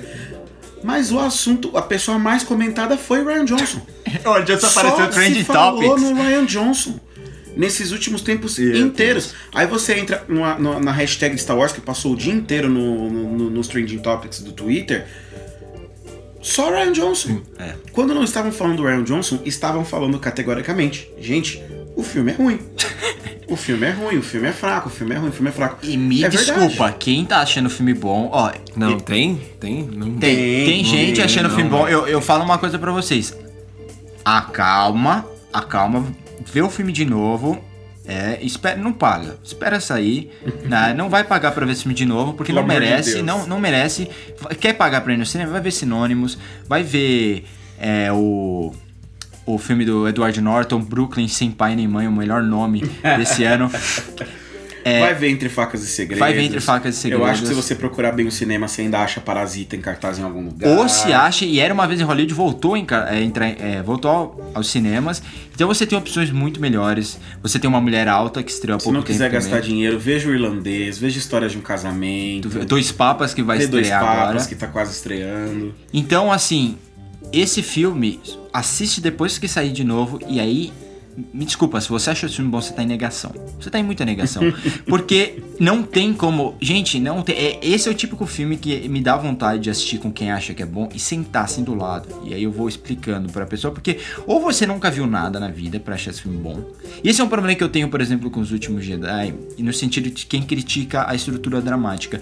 O que que você assistiu na sua vida pra criticar a estrutura de roteiro dos últimos Jedi? O que que você assistiu? Vamos lá, você assistiu é, Vingadores, que tem um- o famoso três arcos, pontinho de virada, tudo certinho, aquela estrutura bem tradicional. Você assistiu é, os filmes de, de, Velozes e Furiosos, é, é isso que você assistiu, né? É- porque pra você chegar pra mim e falar que o roteiro não faz sentido, que o roteiro é vazio, é preguiçoso dos últimos Jedi, como um amigo do meu irmão, por exemplo, falou pra ele, é, você não viu nada. E se você não viu nada, você não tem o que falar. Me é desculpa, você não tem o que falar, porque eu passei, eu já vi mais de dois mil filmes na minha vida. É pouco. É pouco, é pouco, é verdade, é pouco. Eu tenho amigos que já viram mais de 3 mil filmes, eu tenho amigos que viram mais de 4 mil filmes. Mas eu acho que eu vi bastante pra, pra falar isso não é um ro- roteiro convencional e não tem problema nenhum nisso. Porque te- tem uma proposta que vai além disso, né? E o cara é profissional, ele sabe disso. O Ryan Johnson, pô, se é, quando é pra fazer um roteirinho fechado, ele faz e faz muito bem. Assistam Entre Facas e Segredos, a gente já falou aqui. Que é uma Eu- outra eu, proposta. Eu acho até que você pode criticar sem problema nenhum, é, mas você tem que saber o lugar da onde está partindo a sua crítica e o quanto você conhece ou desconhece do, do, do- assunto qual você está criticando. Eu acho que como espectador você tem o direito também de fazer a sua crítica do filme, de analisar, Assim, você- mas você tem que saber o Tem que lugar da, da onde você está analisando. Não só isso, mas você tem que saber o lugar de onde você está analisando. É, é como eu quando entro numa peça de teatro para assistir. Eu acho tudo muito lindo, tudo muito maravilhoso. E ter suas minhas opiniões quando eu termino, mas eu tenho plena noção de que eu não entendo nada de teatro. É, quando eu faço isso, eu sei que eu tô avaliando do ponto de vista puro e simples de um espectador que não entende nada de teatro, que tem até o que, por ser muito apegado ao cinema, encontra até uma certa dificuldade em, em se apegar a essas estruturas narrativas e essas diferenças todas que tem pro teatro. Mas o que você então, faz? Você tem que saber ali o seu lugar, da onde está partindo a sua crítica. Eu acho que isso é muito válido sim. Mas ao mesmo tempo, o problema que a gente teve com Star Wars, com o- os últimos Jedi, não foi. Não, não era só uma crítica. Não era só o. Ah não, é, o filme não é legal e ele não é legal por causa disso. Eu acho que a gente passou desse ponto. Não, a gente a gente foi para. O filme não é, é- o filme não é que o filme não é legal, não é que essas coisas são ruins e eu tenho argumento aqui para dizer que elas são ruins. É, eu não gostei. Exato, mas não... Eu queria que fosse do meu jeito. O meu jeito é esse daqui. Mudem. Ignorem o filme. Teve baixo assinado pra eles é, refazerem tirem o filme. refaçam Cara, o E filme. depois, eu- eu depois o filme descobriram... trilogia. E aí agora eu pergunto pra vocês. Foram lá. Refizeram o filme. Você que reclamou aquela hora. Você está feliz? Eu sei que você não está. Não adianta mentir pra mim. Você não assistiu essa merda e achou legal. Você não achou legal o Kylo Ren sair daquela porra daquele abismo, sabe lá Deus como, Aí ele levanta, ele vai até a Ray e ele revive ela como se fosse Shakespeare. Eu juro que eu tava esperando o momento em que ela ia reviver ele, e aí ela ia morrer, E aí ele ele- ia reviver ela, e aí ela ia morrer, e os dois iam ficar fazendo isso. E aí o filme não E acaba. aí, como se Só não daí- bastasse eles. Só que eles têm que fazer o corpo beijam. dele sumir, né? Porque E aí, senão quando- vira aí eles se cura que beijam. E aí a gente descobre que a Ray era venenosa no final, e quando o Kylo Ren beija a Ray, a Ray ele morre, e aí o Batman aparece, que só que ele aparece tarde demais. poderia estar indo tranquilamente no próximo remake de X-Men como vampira. Também. Depois Nossa, desse- esse filme rouba um lance de filme. vampiro, até o efeito é bem vampira, né? Não Cara, é, é impressionante. não é. Outra coisa Eu- que eu achei impressionante é como nada tem peso nesse filme. O Thiago falou um negócio aqui em off que a gente riu. O, o caso do C3PO. Tipo, gente, se a gente mexer tipo, com, com a mente, com os circuitos dele e tudo mais, Vai não, vai, não vai conseguir Ele recuperar. vai perder toda a memória, Aí, né? tipo, você Você, mexe, caramba, passa alguns tipo, não vai lembrar quem é os caras, mano. Que, que pesado, Qual- né? Momento é, é, triste. então, Aí você ele acredita, fala ainda né? naquela cena do filme, eu tô dando um- uma última olhada nos meus Que no amigos. trailer foi. Nossa, meu, a gente lindo, ficou. é. No trailer a gente ficou, meu Deus, que forte e tudo mais, mas não é forte, sabe? Ah, na hora até parece, mas aí passa cinco Então, minutos exato, mas você E tira o devolve a memória dele. Quero ver, tô falando aqui, quero ver se Martin Scorsese vai chegar e vai criticar esse filme. Eu quero ver Martin Scorsese falar que esse filme não tem peso, que não arrisca nada, porque é do amiguinho dele do George Lucas. Quero, eu quero ver ele criticar, porque esse filme merece crítica. Esse filme assina embaixo que merece ser criticado sim, por mais que eu concorde com o Martin Scorsese na maioria das coisas que ele falou sobre a Marvel quando ele escreveu um texto, né? Eu falei isso. Eu, eu, me- eu descobri que o Martin Scorsese se presta tão mal quanto eu. Quando ele escreveu o texto, eu entendi tudo que ele queria dizer. Mas é, eu queria que eles criticassem, e eu acho que não só ele deveria criticar, o George Lucas deveria criticar, porque que fizeram um zumbi. O James Cameron, que criticou Force Awakens, O devia Palpatine, o Ah, Palpatine, ele parece o Baby Voldemort, né? Aquele Voldemort pequenininho antes dele cálice de ressurgir, fogo lá. que fica se alimentando de fontes escusas e, Cara. e aí ele tá zumbizão e ele só volta ao normal depois que ele depois que ele suga. O que que ele suga mesmo? Nada. Eles, Cara, suga a ele, suga também. a- Qual qual é o ele papel fala que a, tá sugando a força a, de dentro a força deles, que eles mas- têm, ela, ela tem uma um Mas centro, aí é não adianta forte. de nada, porque eles levantam e voltam a O que, lutar. que a Zori faz nesse E filme? eles têm a força ali Quem? de novo. A Zori. É o interesse amoroso do, do Paul lá no filme. Ah, a, a Carrie Russell. O que, que ela faz Então, no filme? ela é carismática, né? A, a Ela cena... é uma personagem carismática e ela serve ali pra apresentar um pouco o contexto do Paul. A Carrie Russell Mas é a primeira- a desinteressante primeira- porque ó, ninguém liga pro que o Paul tá cara, fazendo ali, porque o arco dele não tá indo pra onde deveria outra ir. coi- outra ele coisa- voltou a ser um piloto de caça e as pessoas chamam ele general, general, general. O Paul, se General vocês não entenderam ainda o que a gente tá querendo dizer, o. Paul, o Paul eles estabelecem que o Paul era era um contrabandista igual o Han Solo. Aí do nada, depois que eles estabelecem isso, descobrimos que o Paul tem uma relação de vai não vai com uma personagem do universo Star Wars. Onde eu vi isso, Thiago? Eu juro que faltou só uma cena, é, ele falar pra ela, é, eu ainda te amo, e ela fala, eu sei. Não, mas eles deixam essa referência pra outro momento. Mas aí eu gosto. Aí eu confesso que eu gosto. O meu coração de fora. Eu gostaria Ele se ele não o fosse um, Ford se ele não tivesse sido um Ah, contrabandista. não dá, Não, não dá. não, e- isso é quê? ruim, não, mas, mas eu gosto. Essa cena eu gosto. Qual Essa cena eu você gosto. gosta? Do Kylo Ren? É. Ah, não. Dele, dele conversando com o Han Solo. Essa cena eu gosto. Essa, Essa cena, cena eu gosto. eu- essa cena aconteceu mesmo, pensei que fosse miragem minha, Não, tentando ela não trazer alguma mesmo. ação. Não dá, não. Ela aconteceu mesmo, e dele virar e falar pai e não conseguir dizer, e aí o, o Han Solo só virar pra ele falar, eu sei. Eu gostei. É- Essa referência eu achei legal, achei Eu não colocado. gostei. Só que daí você desfaz duas coisas que você tá fazendo há dois filmes já, que é tipo provar que esse cara, tipo, Já de uma morreu. certa forma. o Kylo Ren, mo- o Ben Solo morreu. Cara, quando ele mata o pai, é ali que ele mostra. Tipo, esse cara é ruim, esse cara é mau. Quando tá ele ligado? Destrói- mas, mas eu acho que ele Quando já, ele destrói a continua máscara, em conflito porque a- depois, porque é Não, aquilo que ele fala pra ele, o Só que, Thiago, é de uma hora pra outra. E, e o- tipo, e- não, não, ninguém- mas, ele, mas ele se vê nesse dilema mais de uma vez. Tanto que no, nos últimos Jedi, Ele ia matar Leia, não quando ele mata. vai, quando não só ele, ele não atira na Leia, mas quando ele vai pra cima do Luke, o Luke fala pra ele: "Me acerte com raiva e eu vou continuar com você pro resto da sua vida", igual ao seu pai. E ele hesita, Sim. justamente por causa Só, só um minuto, rapidinho, rapidinho, um minuto. Essa cena é incrível. Eu queria mencionar isso de novo. Caramba, olha o diálogo, olha a diferença de diálogo. Tiago, cita de novo o que o Luke fala. Por favor. Acerte-me com ódio e eu continuarei com você pro resto da sua Meu vida. Deus, que coisa in... que, diálogo bonito.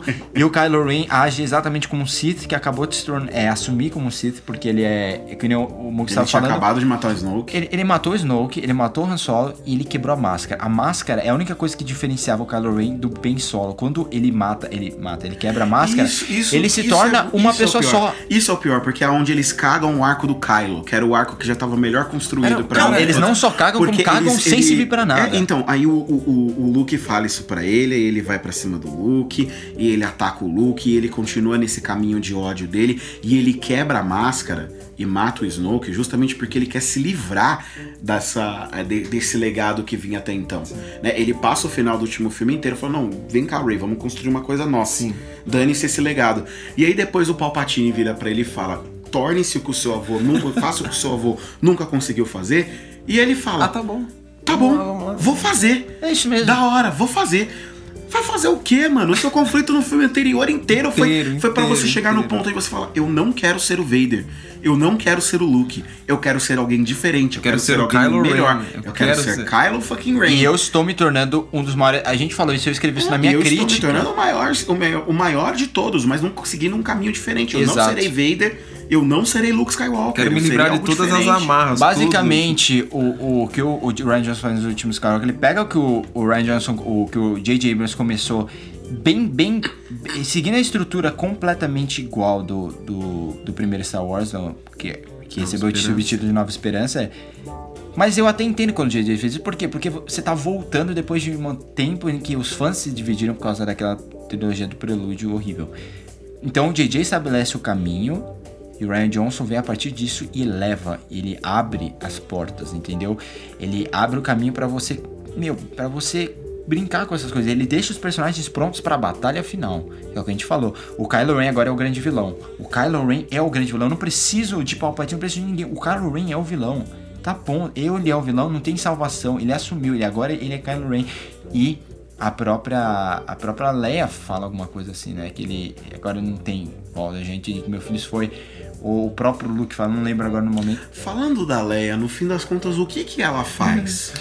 O que que é que ela faz? Eles não Ela- quiseram matá-la de primeiro, ele- dar aquela Eles moral. mandam, ela manda o espírito dela pra dentro do bem pra ajudar ele a, a voltar ao normal. Ela é usa isso? toda a vida que lhe restava pra acessar o bem e impedi-lo de matar o Rey para que a Rey possa matar o, o, o Kylo Ren, para que a Rey possa salvar o Kylo Ren, Não, para que o mas Kylo ela Ren possa salvar a Rey. depois. Você Ela, ela só desaparece quando ele morre, o corpo dela, né? Porque Só aí desaparece quando ele morre. ela cumpriu a missão dela que era era Ou seja, ela tava o filho viva dela. É, de pra... alguma forma ela tava lá, né? Então ela forma. tava viva ainda. Não sei, não faz sentido. Então, eu acho que é o seguinte, a Eles gente se tornaram precisa, uma coisa só. A gente precisa urgentemente de um plano de saúde pros Jedi, porque ataque cardíaco entre Jedi está um negócio assim absurdo, né? Você mexe com a força, você tem um ataque cardíaco. Porque a véia tava super bem, ela tava de boa, assim, ela falou, eu vou ali, só dar uma deitadinha. Aí Ela deitou, pá, foi, pro, foi parar com o filho dela. Ela, E aí ela nunca mais voltou. E é Aí a engraçado. Ray foi lá, lutou, passou o pão que o diabo amassou, Que lutou, ele- com, é, lutou com, com o Palpatine lá, fez o que tinha que fazer. Aí a hora que ela terminou, aconteceu o quê? Teve um ataque cardíaco. Ela tava super bem. Mano, o pior é que ela assim, tava ali desviando o raio, tava lutando, tava fazendo tudo super certo. Chegou a hora, simplesmente teve um ataque cardíaco e caiu dura no chão. É. Por quê? Então. Por que, que ela morreu? O que, que foi que aconteceu? Ninguém atingiu ela, não aconteceu nada.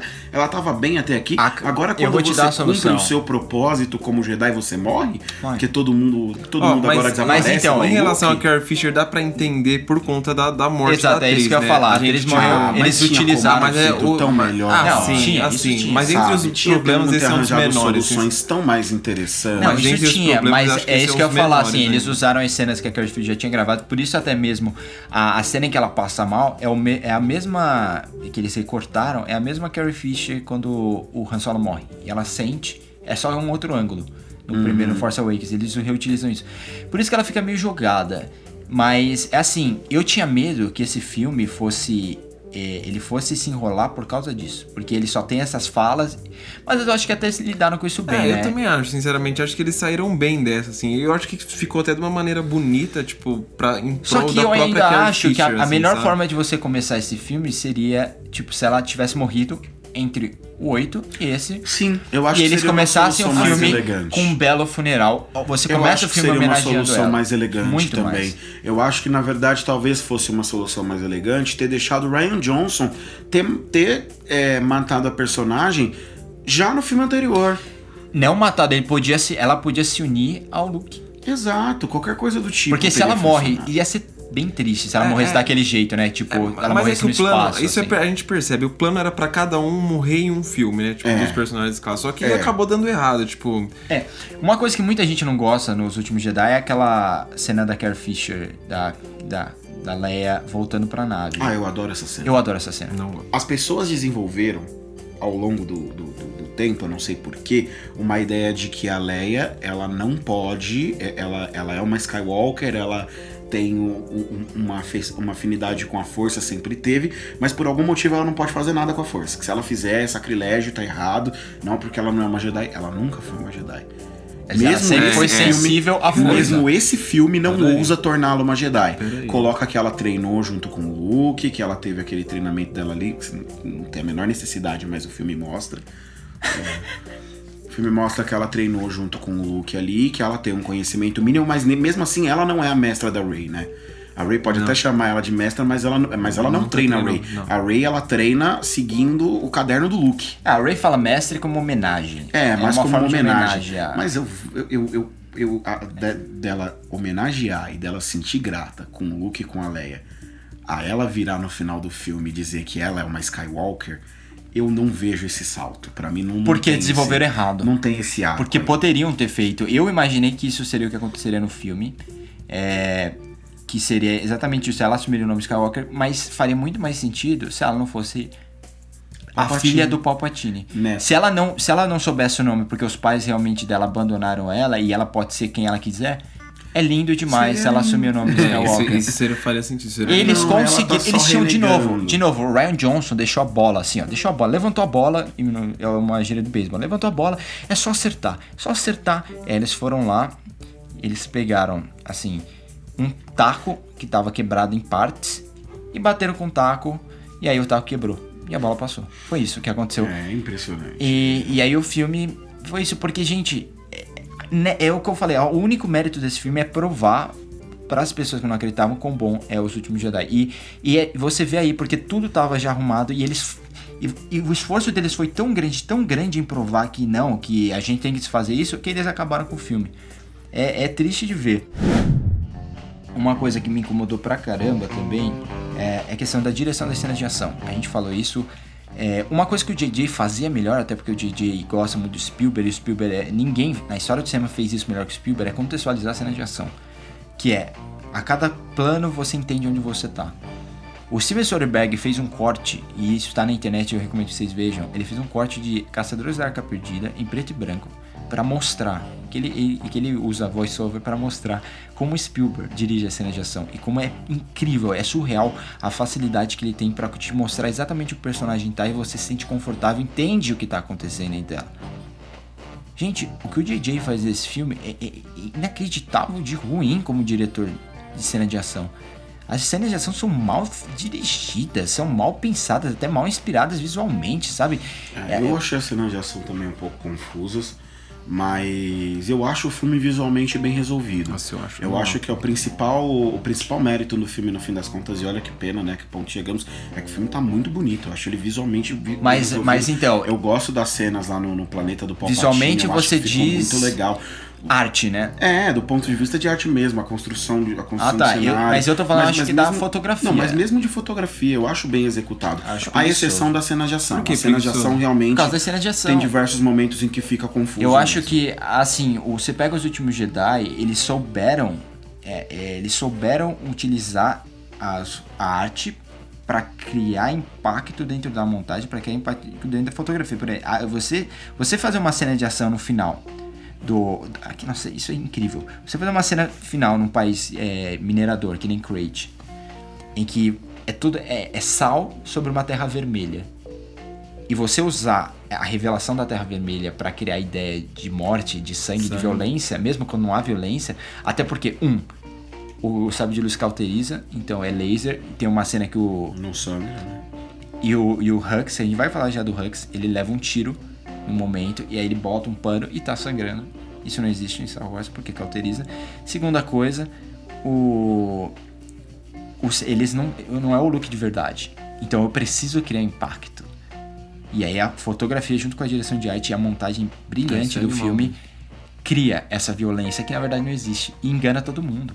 Naquele momento você pensa, ah, matou o Luke. Mesmo que depois você vê, não, não, é só o vermelho. Do... Nossa, que genial. E é muito bom isso quando você usa arte pra.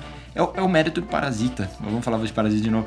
Mas é o parasita usa a arte como metáfora social. E, e- e é, é fundamental porque o filme é sobre subir escadas. É um filme sobre escadas. E ele usa a arquitetura da casa pra deixar isso claro, das casas, né? No caso de Os Últimos Jedi, ele usa arquiteturas locais para deixar isso claro. Inclusive o cassino. O cassino é para. tudo bem, a gente pode dizer que, nossa, é, não é tão criativo um cassino. Eu gosto, não é, porque essa para mim. é gordura, né? Eu gosto, porque Essa para mim é é gordura. diferente, mas, mas eu gosto, Mas porque é é justamente isso. São, é é elite. E, e- e você tem lá o pessoal saindo por baixo e as crianças cuidando e os animais sofrendo e mostra essa Eu conexão acho da essa força. gordura. Eu não Inclusive, o, o, o- Se você tirar ela do Benício filme- Del Toro apareceu, Ah, né? mas- Nu- Nunca mais vamos ouvir falar. Ele ajuda na né? construção do tema primário dos últimos Jedi, que é a ideia de dos extremos, né? De você É. ter um meio dentro Só disso, você depois, entender. agora nunca mais, ele não, não, não aparece no filme. E, e- e outra coisa que eu acho legal é tipo. o É, personagem dele foi esquecido. é você mostrar que tem, tem minoria, minorias, assim, tem gente pobre nessa galáxia. E essas pessoas pobres têm que achar outras formas de sobreviver. Por isso que eu acho tão fundamental. Agora que você falou de minorias, eu gostaria de deixar aqui o meu, o meu Ah, mais grande e, e bem, e bem sincero. Vai tomar no cu pra dona Disney por duas, é, duas tentativas medíocres, sem vergonhas e, assim, vexatórias tentativas de fazer representatividade com os personagens LGBT, tanto em Vingadores Ultimato quanto agora em Star Wars. Não, só Porque em LGBT Ultimato você tem um personagem comentando que ele saiu com um cara e que o encontro foi bom. E eles tiveram a pachorra de anunciar isso nas revistas como o primeiro personagem homossexual do MCU. E aí agora você tem uma cena no meio das pessoas comemorando em beijo que rápido. ele tem a, a- a- assim, ele tem a cara de pau de enquadrar as duas meninas, elas vão, elas dão um beijo e aí passa alguém na frente e a cena é isso. Então assim, vai tomar no cu, dona Disney, é, cria vergonha na sua cara e faz os bagulho direito. E eu não tô brincando, gente, quando eu falo que todos os personagens, praticamente todos que tem fala nesse filme, os personagens negros nesse filme, eles são relacionados. O, o Finn descobre que tem uma personagem, a Diana, né? E ela também era Stormtrooper. E que os Stormtroopers, né, ele não foi o único, eles fugiram. Eles fugiram pra um, pra um planeta e agora eles habitam lá os Stormtroopers. E aí você fala, caramba, os dois Stormtroopers que fugiram, os dois são negros. E, e por quê? Você não pensou em nada, mas por que ela não é nativa do lugar? Por que não fazer um lugar? Ela domina os animais, por que não fazer nativo? Mas não, a gente tem que ser, tem que ser estúpido. Vamos, vamos deixar todo mundo estúpido e vamos diminuir ainda o universo. Então você também era Stormtrooper, olha lá, lá. E aí, no final do filme, pela a cena mais sem noção da história de Star Wars, o momento mais sem noção de Star Wars, o Lando.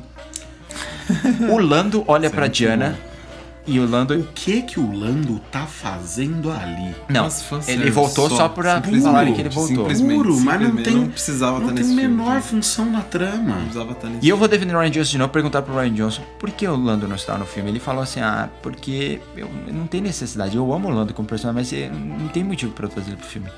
Sabe o que é isso? Maturidade, gente. Isso é maturidade para assumir Só que eu não não preciso trazer personagem que é. é. Exato. Agora nesse filme o Lando fica à toa, aí chega no final. E agora a gente vai ter uma discussão. A, a discussão que eu nunca imaginava que eu ia ter, mas a gente vai ter. O Lando chega pra Diana, eles estão sentados um do lado do outro e pergunta: Ah, de onde você veio? Ela fala: Eu não sei. Aí ele olha pra ela com uma cara assim de sedução e fala: Vamos descobrir. Aí existe um zoom in nela, no rosto dela, e ela abrindo um sorriso aos poucos. Vamos lá, gente. Opção A: O Lando tá dando em cima dela, né? Opção B: O Lando tá dando em cima dela. o Lando tá dando em cima dela. Opção C: Ela é filha do Lando. E por isso que ele pergunta de onde você veio, vamos descobrir. E eles são. O, o que é ainda pior. É pior, porque maneira, né? você tem é três você personagens o negros. personagem Dois negro deles que são Stormtroopers que. E um é pai dela.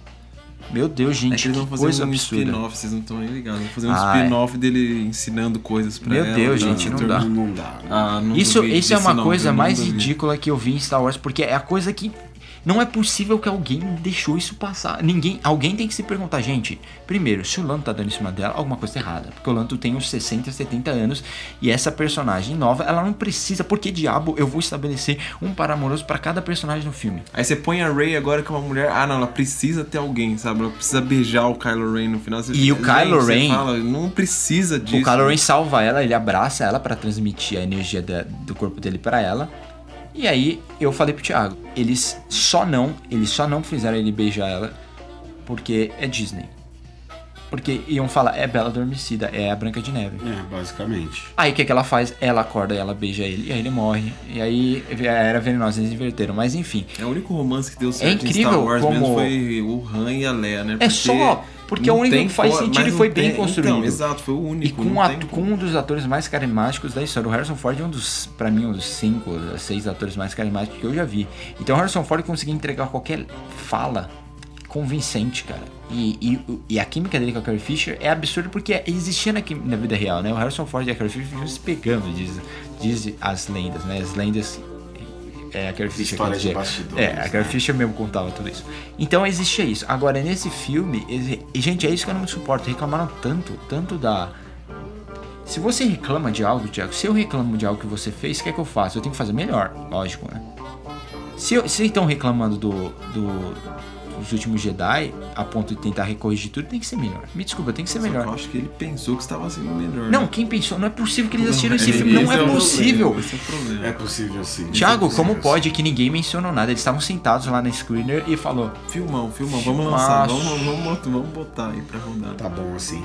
É que, é que já é tarde demais também, né? Essa altura você já filmou. Exa- isso já que é tá tudo feito. É- é- a pergunta que eu me faço, na verdade, é: será que quando eles estavam fazendo aquele confronto final da Rey com o Palpatine, ninguém na sala de edição olhou aqueles raios, ela com aquele sabre de luz na mão e falou: Isso aqui tá muito Harry Potter, não tá não? Você diz- Vilãozão numa capa preta. Antes ou depois do. Transformers. Antes ou depois do tá- basilisco? Depois, quando, Ah, ela sim. tá, quando ela tá ali segurando o raio do Palpatine no sabre de luz. Thiago. O porquê que o sabre de luz segura o raio, segura a eletricidade, a gente não, não tá aqui pra Não, dizer mas isso já foi estabelecido em Star Ah, Wars. mas ela pega o segundo sabre de luz, ela liga o sabre, faz um X, e aí ela segura tudo. Ela segura e mata o Palpatine. E ela mata o Palpatine depois, calma aí, ela mata o Palpatine depois que o Palpatine falou que se ela matasse o Palpatine, ela receberia todos os Siths, ela se Sim. tornaria. E aí ela recebe todos os Sith quando ela mata o Palpatine. Não. Esse som que vocês ouviram foi eu largando meu celular na mesa. É, em- é muito. em Outra coisa que eu ia perguntar, uma- um momento muito engraçado do filme, que pra mim, eu, eu fui o único que ri no cinema nessa cena, porque eu acho que foi o único que eu percebi. Eles entram lá no lugar que tem um basilisco, né? Aí eles falam: Ah, e pra onde foi a pessoa que estamos procurando então? Ele nunca saiu dali. Aí olham pra baixo, já era. tá lá. Aí beleza, tem um basilisco, o basilisco é uma ameaça, tudo mais, não. Ele só tava machucado. E aí a Ray vai lá Mas foi o que eu disse. e ninguém aparece lá em anos. Então eu imagino que o basilisco tá sangrando há anos, né? E não aconteceu nada com o basilisco. Basilisco, Então, virou basilisco. É, pra mim é o basilisco. Porque na hora eu- eu- eu- faltou ela falar com a cobra. Eu não tô Eu brincando. também achei que Eu ela ia pensei que ela falava com a cobra. Que ela ia falar em língua de cobra. né? Aí ela cura o basilisco e depois eles saem de lá. Outra coisa Como que eles saíram outra dali? coisa que eu fiquei bem confuso também. Por que, por que, que a Zor muda de opinião assim, tipo, do nada? Porque ela tá, tipo, fechando o arco pra todo mundo lá. Tipo, Do nada, ela. Aí do nada o- liga o sabre da, da, da Ray lá, ela aponta o sabre pra Zor no chão, aí uma olha pra outra, aí ah, não, vou ajudar vocês. Eu gostei de agora." você. É. É, você... É, aí eu fiquei tipo, gente, ela tava até as E outra coisa, erro terrível de você. direção. Quando você tem uma linha tão tênue pra apresentar mudança de posição de personagem, você tem que mostrar os olhos do personagem pra entender o que ele tá sentindo, pra ver se ele tá sentindo medo, se ele tá realmente confiando em você. Com a máscara de Power Ranger que a, que a Zora usa no filme. É que, gente, assim, ela, Não é, dá um boba, ver. ela é um Boba Fett. A gente tem que aceitar que ela é um Boba Fett novo. Mal feito. É, se tem uma coisa que Star Wars mantém, é a sua incrível capacidade de pegar personagens coadjuvantes ou elenco de apoio e não dar nenhum sentido pra esses personagens, né? Isso aí acontece nas três trilogias. É, eu não tenho problema mas com a essa tá de parabéns, porque ela consegue ferrar com a Capitã Phasma, Ah, é. Você pega, nossa, o Stormtrooper cromado, deve ser legal. É inútil.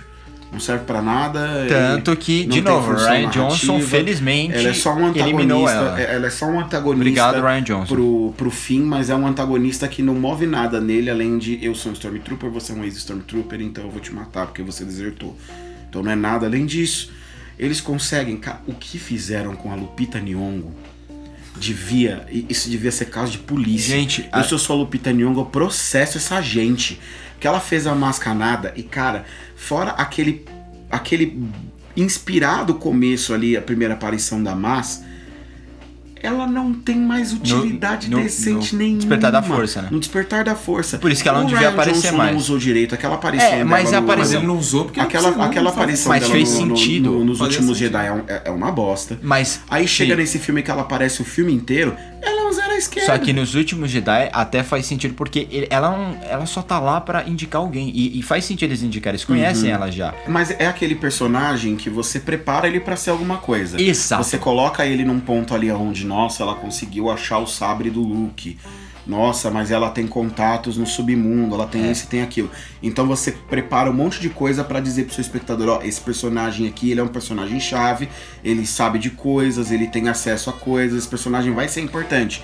E aí ele não é importante. Mas é. Então, por isso que nos últimos Jedi eu acho bem utilizado, porque eles usam ela como uma participação especial. Ó, conheço essa personagem, já sei o que ela faz. Faz Tadinha da sentido. Lupita Nyong'o ter que sair de casa pra gravar umas coisas dessas. né? Agora, o, o que ela gravou, ela gravou mais cenas pro Ascensão Skywalker, ela não serve pra nada, é uma personagem já estabelecida, então você imagina que ela teria uma função maior, porque os, os espectadores já sabem o que ela faz, já conhecem ela. Então é mais fácil de você introduzir ela na ação, por isso mesmo que eu falei que pra mim funciona bem nos últimos Jedi. Mas não serve pra nada. E, e é que nem você falou, é a Lupita Nyong'o. A atriz que não é a Lupita Nyong'o, ela vem pra ter uma função importante na trama ou participação especial. Que nem o Harrison Ford fez agora. Se o Harrison Ford, ele entra uma participação especial Até é porque isso. ela é, a única, ela é a única desse elenco que tem um Oscar, né? Sim. Ela é a única do elenco inteiro que tem um Oscar. E aí fazer Se- uma coisa dessa com a atriz, pelo amor de Se, Deus. se Deus quiser, Adam Driver terá um Oscar em fevereiro. Por favor, por favor, gente. A gente vai chegar nessa discussão. Mas ó, falando ainda de personagens que são que são Hux? que são chutados. Hux. o Hux, ele é um problema grave, porque em Despertar da Força, o personagem é interessante, é um personagem sério, que ele tem uma certa imposição. Eu lembro que quando a gente assistiu Despertar da Força, a gente elogiou bastante Don Hall Gleason, Porque a gente gosta muito do É Don porque a gente gosta muito do Don Hall Gleason e o, o personagem parecia interessante. O Ryan Johnson já tomou uma decisão diferente com esse personagem, de deixar ele mais meio galhofa, Mas ainda fazer aquela cena do manteve- Paul Dameron tirando com a cara dele e ele com aquela personalidade estridente tendo que lidar com o Kylo Ren. Mas ele manteve a concepção que é tipo, é a É, batalha mais entre ou poder, menos. né? Eu acho que no Despertar da Força ele era um pouco mais sério. Eu acho Ele que o. Ryan Johnson realmente mu- mudou o personagem. Mudou. Só que aí o JJ pegou esse personagem e mudou ele mais ainda, Pra fazer com que ele não só fosse alívio cômico, mas como ele também fosse um traidor. Né, como ele, ele sendo traidor ali, e aí a motivação dele é porque ele só quer que o Kylo Ren perca. Ah, mas é, é, mas Até sinceramente, porque ele nunca ele- gostou do Kylo Ren. Não, ele nunca outros, mas, gostou. é, mas é fraco, é mal mas, desenvolvido. mas aí eles perdem uma, uma. De novo, se você, se você mantém o Kylo Ren Prime- como vilão primeiro que principal. foi fácil de adivinhar, a hora que falaram. Ah, tem sim, a fata, é o. Hux. É, a gente sabe.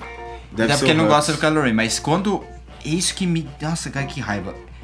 Quando você tem o Kylo Ren estabelecido como vilão principal, uma das formas de você ajudar ele a cair é você estabelecer um antagonista pra ele dentro da própria empresa. Então, tipo, se você usa. Beleza, o JJ quer trazer tudo igual Force Awakens, vamos, vamos trazer o Hux, que, que no. Ele serve meio como um antagonista pro Kylo Ren no próprio Despertar da Força. Ele contradiz o que Kylo Ren quer, ele denuncia o Kylo Ren pro. Ele é aquele cara que quer ser o favorito, né? Que tá tentando ganhar a confiança do Snoke, quer que o Snoke escolha ele pra ser o sucessor.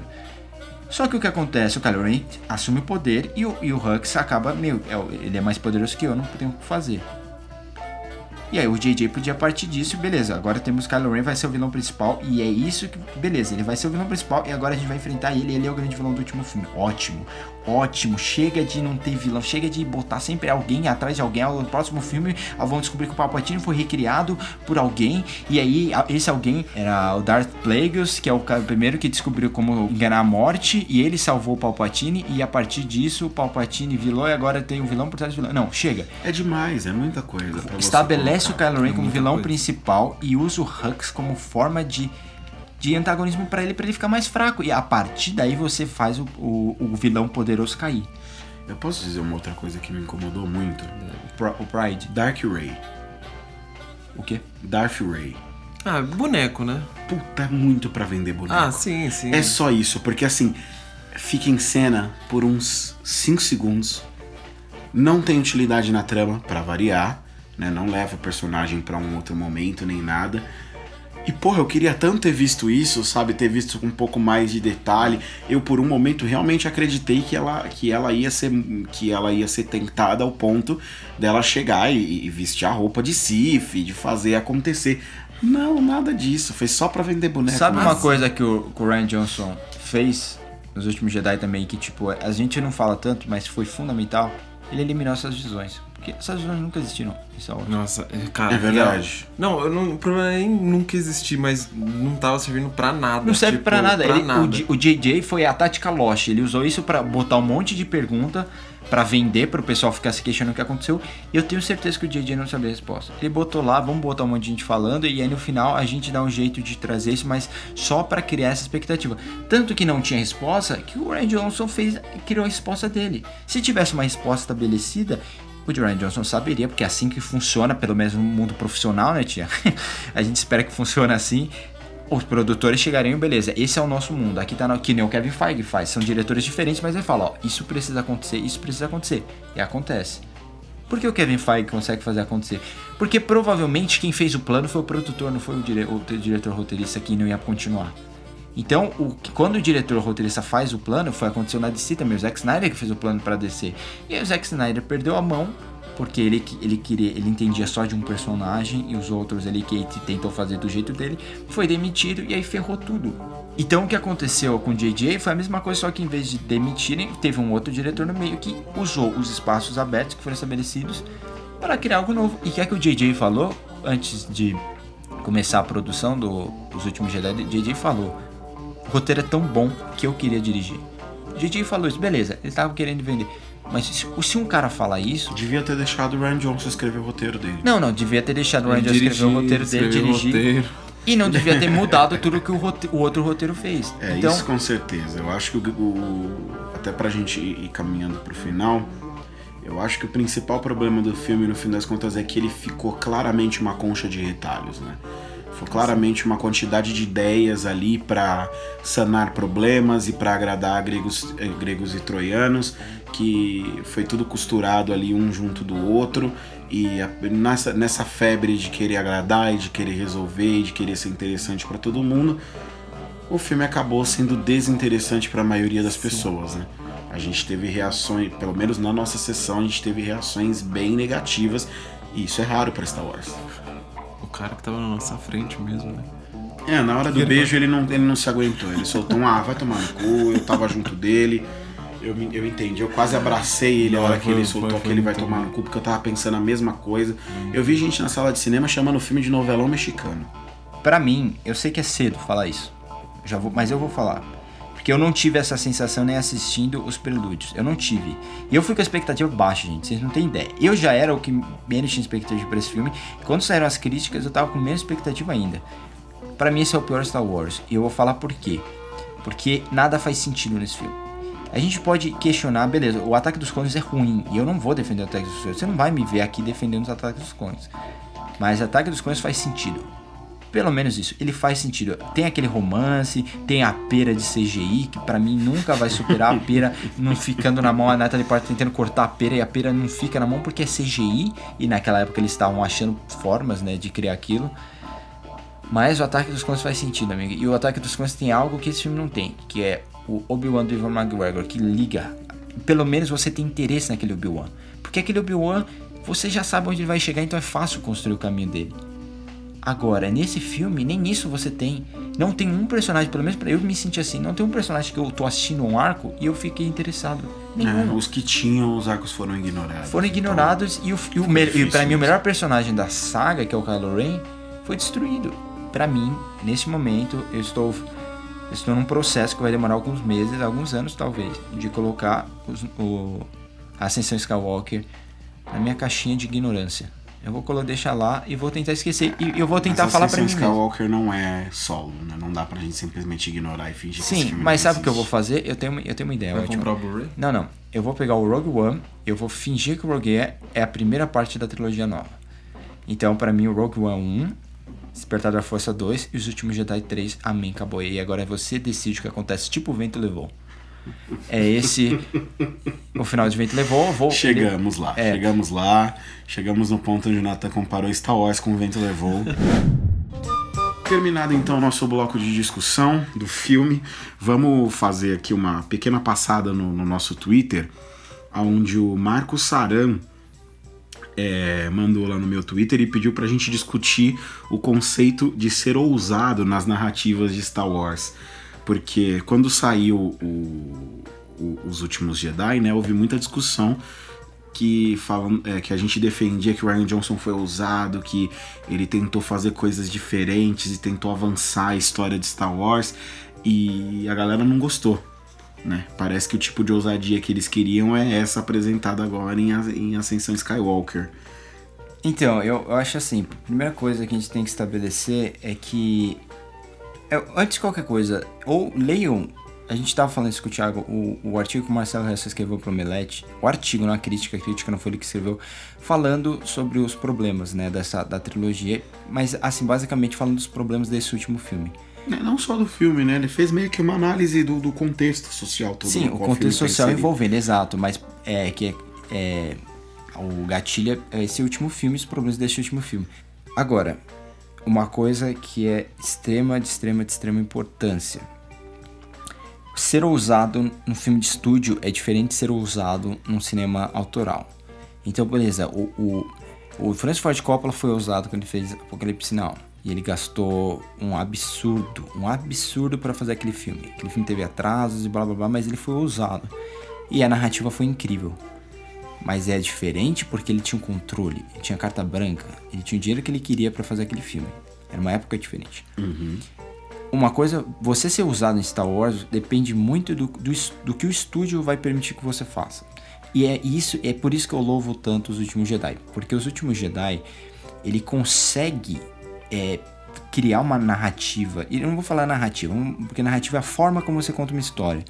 Mas vamos falar a trama. Ele estabelece uma estrutura de roteiro, uma história, uma trama, um arco que não é convencional. O que é convencional? Eu e o Ryan a gente discutiu aqui no episódio de Entre Facas e Segredos.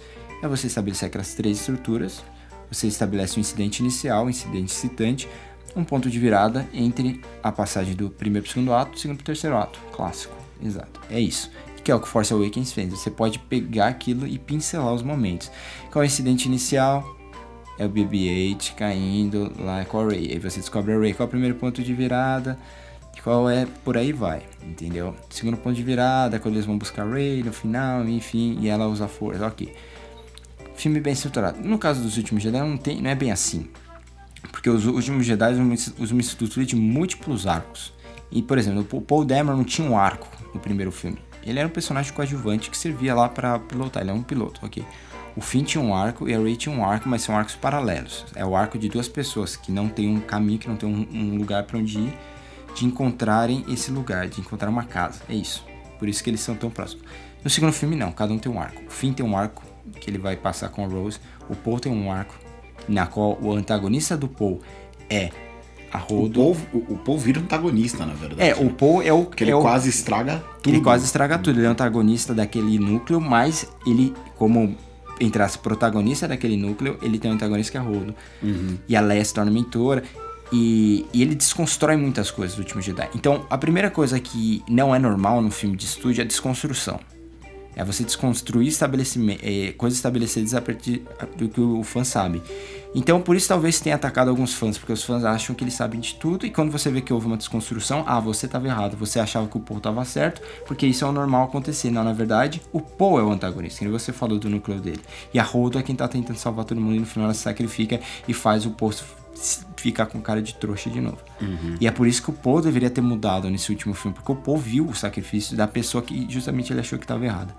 E isso não aconteceu porque eles ignoraram, basicamente. E agora a Laura Dern vai ganhar o Oscar, eu espero. E eu espero que ela chegue lá na frente e fale. Tem que exaltar essa mulher sempre que é possível, né? Eu amo a Laura Dern. Laura. Dern é Ela, sensacional. lembrando que ela fez Jurassic Park, né? Ela, ela brilha maravilhosamente em, Tudo. em, em Big Little Lies. Big, Big Little Lies. Big Little Lies, sim. Chega 3 horas da manhã a gente não consegue mais falar Big Little Lies. Big Little Lies. Então, enfim, ela brilha maravilhosamente em Big Little Lies.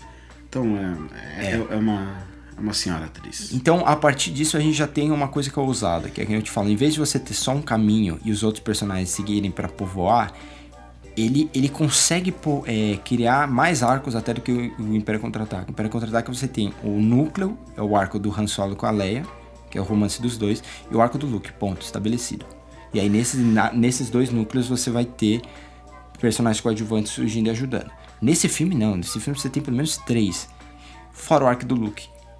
O arco do Luke é muito importante. O arco do Luke, ele, ele é paralelo com o da Rey, mas eles tomam caminhos diferentes. É o professor tentando se entender como professor, tentando assumir. E, é lindo isso. Esse filme deveria, deveria ser passado para professores, porque é um filme sobre os professores que erram e eles aprendem com os alunos, aprendem com os erros. É maravilhoso. E tanto que tem o Yoda lá. Então o Luke tem um arco, a Rey tem um arco, o Finn tem um arco com a Rose e o Paul tem um arco. São quatro arcos nesse filme. quatro arcos. Isso já é usado. Um estúdio falar sim pra isso é usado, porque ele sempre tem medo de que o espectador não vai entender. Então, beleza, a partir disso já temos uma. Acho que já dá pra entender que é o que é usado em Star Wars. Mas o Ryan Johnson vai além disso. Pra mim, o filme, ele, ele tem. Ele é sobre a força. A grande protagonista de Star Wars, Os Últimos Jedi, é a força. O filme começa com o Luke numa ilha e você tem porcs, você tem ele se alimentando dos animais da ilha, ele dependendo da natureza. E aí você tem num outro arco o Finn e a, e a Rose dependendo da natureza para se salvar. Tudo isso Entendeu? num tempo que ele tava fechado pra força, inclusive. Exato, tudo isso no tempo que ele estava fechado para força. E a expansão, se expandir para força, é virar parte dela. É virar parte da natureza. A gente é parte da natureza. Por isso que eu acho que é tão. Às vezes as pessoas não pensam nessas coisas, mas você tem que pensar. Você tem que pensar. Nós, seres humanos, somos parte da natureza, somos animais. A diferença é que a gente destrói a natureza.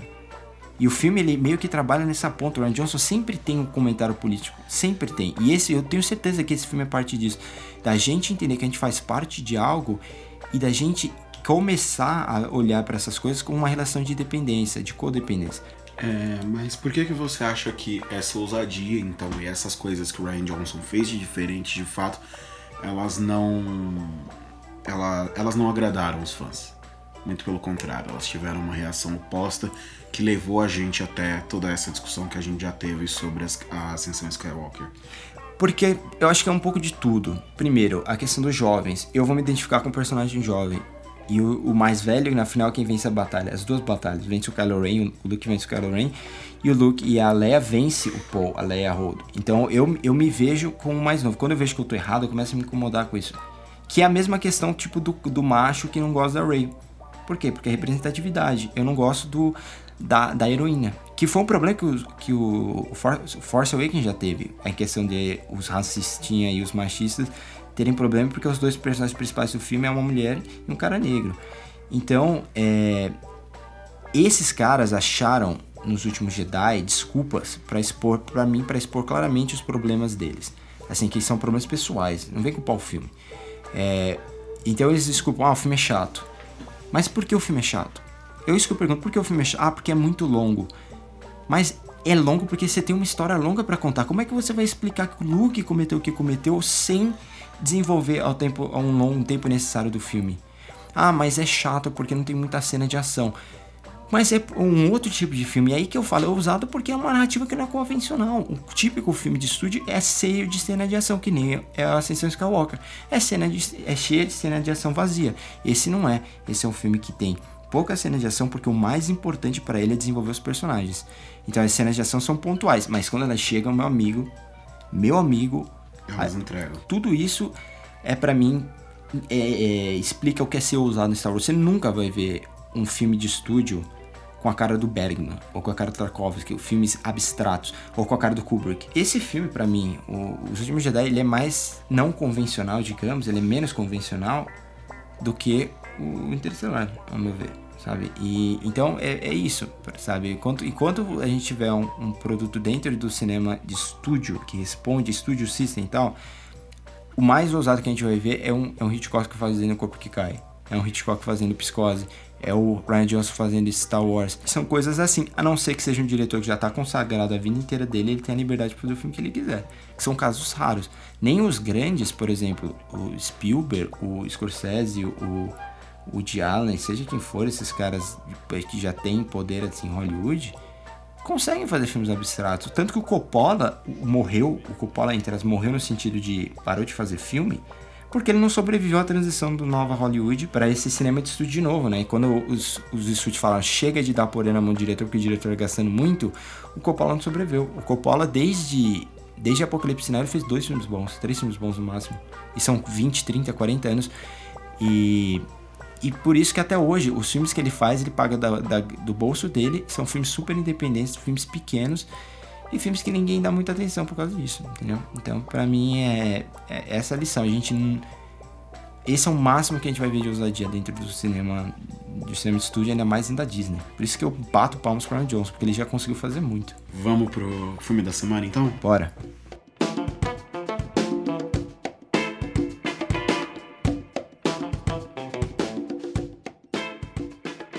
O meu filme da semana, ele é, é um filme só, mas eu acho que para você entender muito bem, você precisa entender o porquê, pelo menos que eu tô indicando esse filme, você precisa dar uma relida, uma reassistida na, na trilogia.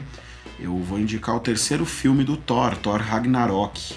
É, e eu vou indicar esse filme precisamente porque eu acho que ele se encaixa bem nessa discussão que a gente está tendo hoje, porque é uma franquia dentro da Disney que passou por mudanças de diretores nos três filmes do projeto. Ela começou com um diretor, foi para outro, depois foi para outro.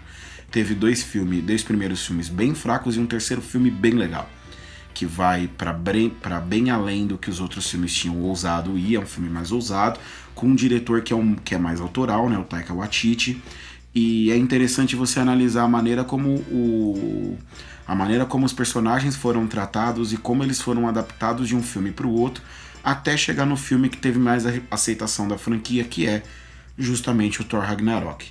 Então essa é a minha indicação, que eu acho que encaixa bem com essa discussão que a gente está falando hoje e com o quão traumáticas ou benéficas, dependendo do, da qualidade do trabalho feito e da intenção do trabalho feito, podem ser essas alterações de, de diretor ao longo dos projetos. É minha indicação é, ela é bem alternativa, mas eu vou voltar no, nas inspirações de Star Wars, né? E, e uma das principais inspirações do George Lucas foi, foi Sete Samurais, famosíssimo filme do Boa. Kurosawa. Mas eu não vou indicar os Sete Samurais, porque os Sete Samurais é um filme de três horas. De, de... Ah, mas vale cada segundo. Não, vale cada segundo. É, é, muito bom. E é um filme que passa rápido, por mais que seja preto e branco em japonês. Mas o filme que eu vou indicar é outro filme do Kurosawa, um filme mais tardio do Kurosawa, que chama, chama Sonhos, chama Dreams. É, é um filme mais alternativo, um pouquinho mais abstrato e muito poético, como é a tradição do cinema japonês, até porque é parte da linguagem deles, né? Então, assim, eu não vou me estender muito, porque, primeiro que a gente já tá com um podcast gigante hoje, e é o último Se do ano. Se você não vai se estender muito, para de elencar os motivos e Exato. só termina. Exato, eu devia fazer isso. eu acho que faz, faz sentido dentro disso. Como eu falei, é, vamos ver mais filmes. É importante para quem, para quem quer ser cinéfilo, mas além disso, para quem quer discutir cinema mesmo. Porque se você quer ter tanto a dizer, você tem que assistir mais. Então começa pelas influências. Começa, por exemplo, eu gosto do que eu gosto de Star Wars. O que, que influenciou George Lucas fazer Star Wars? Aí eu vou lá Eu gosto dos Últimos Jedi. O que é que influenciou o Ryan Johnson a fazer os Últimos Jedi? Eu vou ver, porque eles sempre falam sobre isso. Em toda entrevista eles falam sobre isso. Às vezes eles até escrevem na internet. Vai lá, procura, assiste. E uma indicação que eu tenho é, é Os Sonhos, porque é do Kurosawa. E eu acho que se você... Começando o Kurosawa, é, é um ótimo caminho para você entender o cinema asiático, cinema europeu. E, e aí começar a apreciar novas narrativas. Então, gente, muito obrigado. Agradeço de novo ao Mux que participou aqui com a gente. Agradeço ao Thiago também, que foi o podcast mais longo que a gente fez até agora. Mas Desejo foi muito... melhoras aí pro, pro Ryan. Melhoras pro Ryan. E a gente volta ano que vem, gente. Muito obrigado. Um ótimo final de ano, ótimas festas e assistam muitos filmes. Até mais, Terráqueos. Um feliz ano novo para todos vocês. Um feliz Natal. Nos vemos no ano que vem com muito mais filmes e séries para comentar. E o ótimo. Valeu, gente. Falou!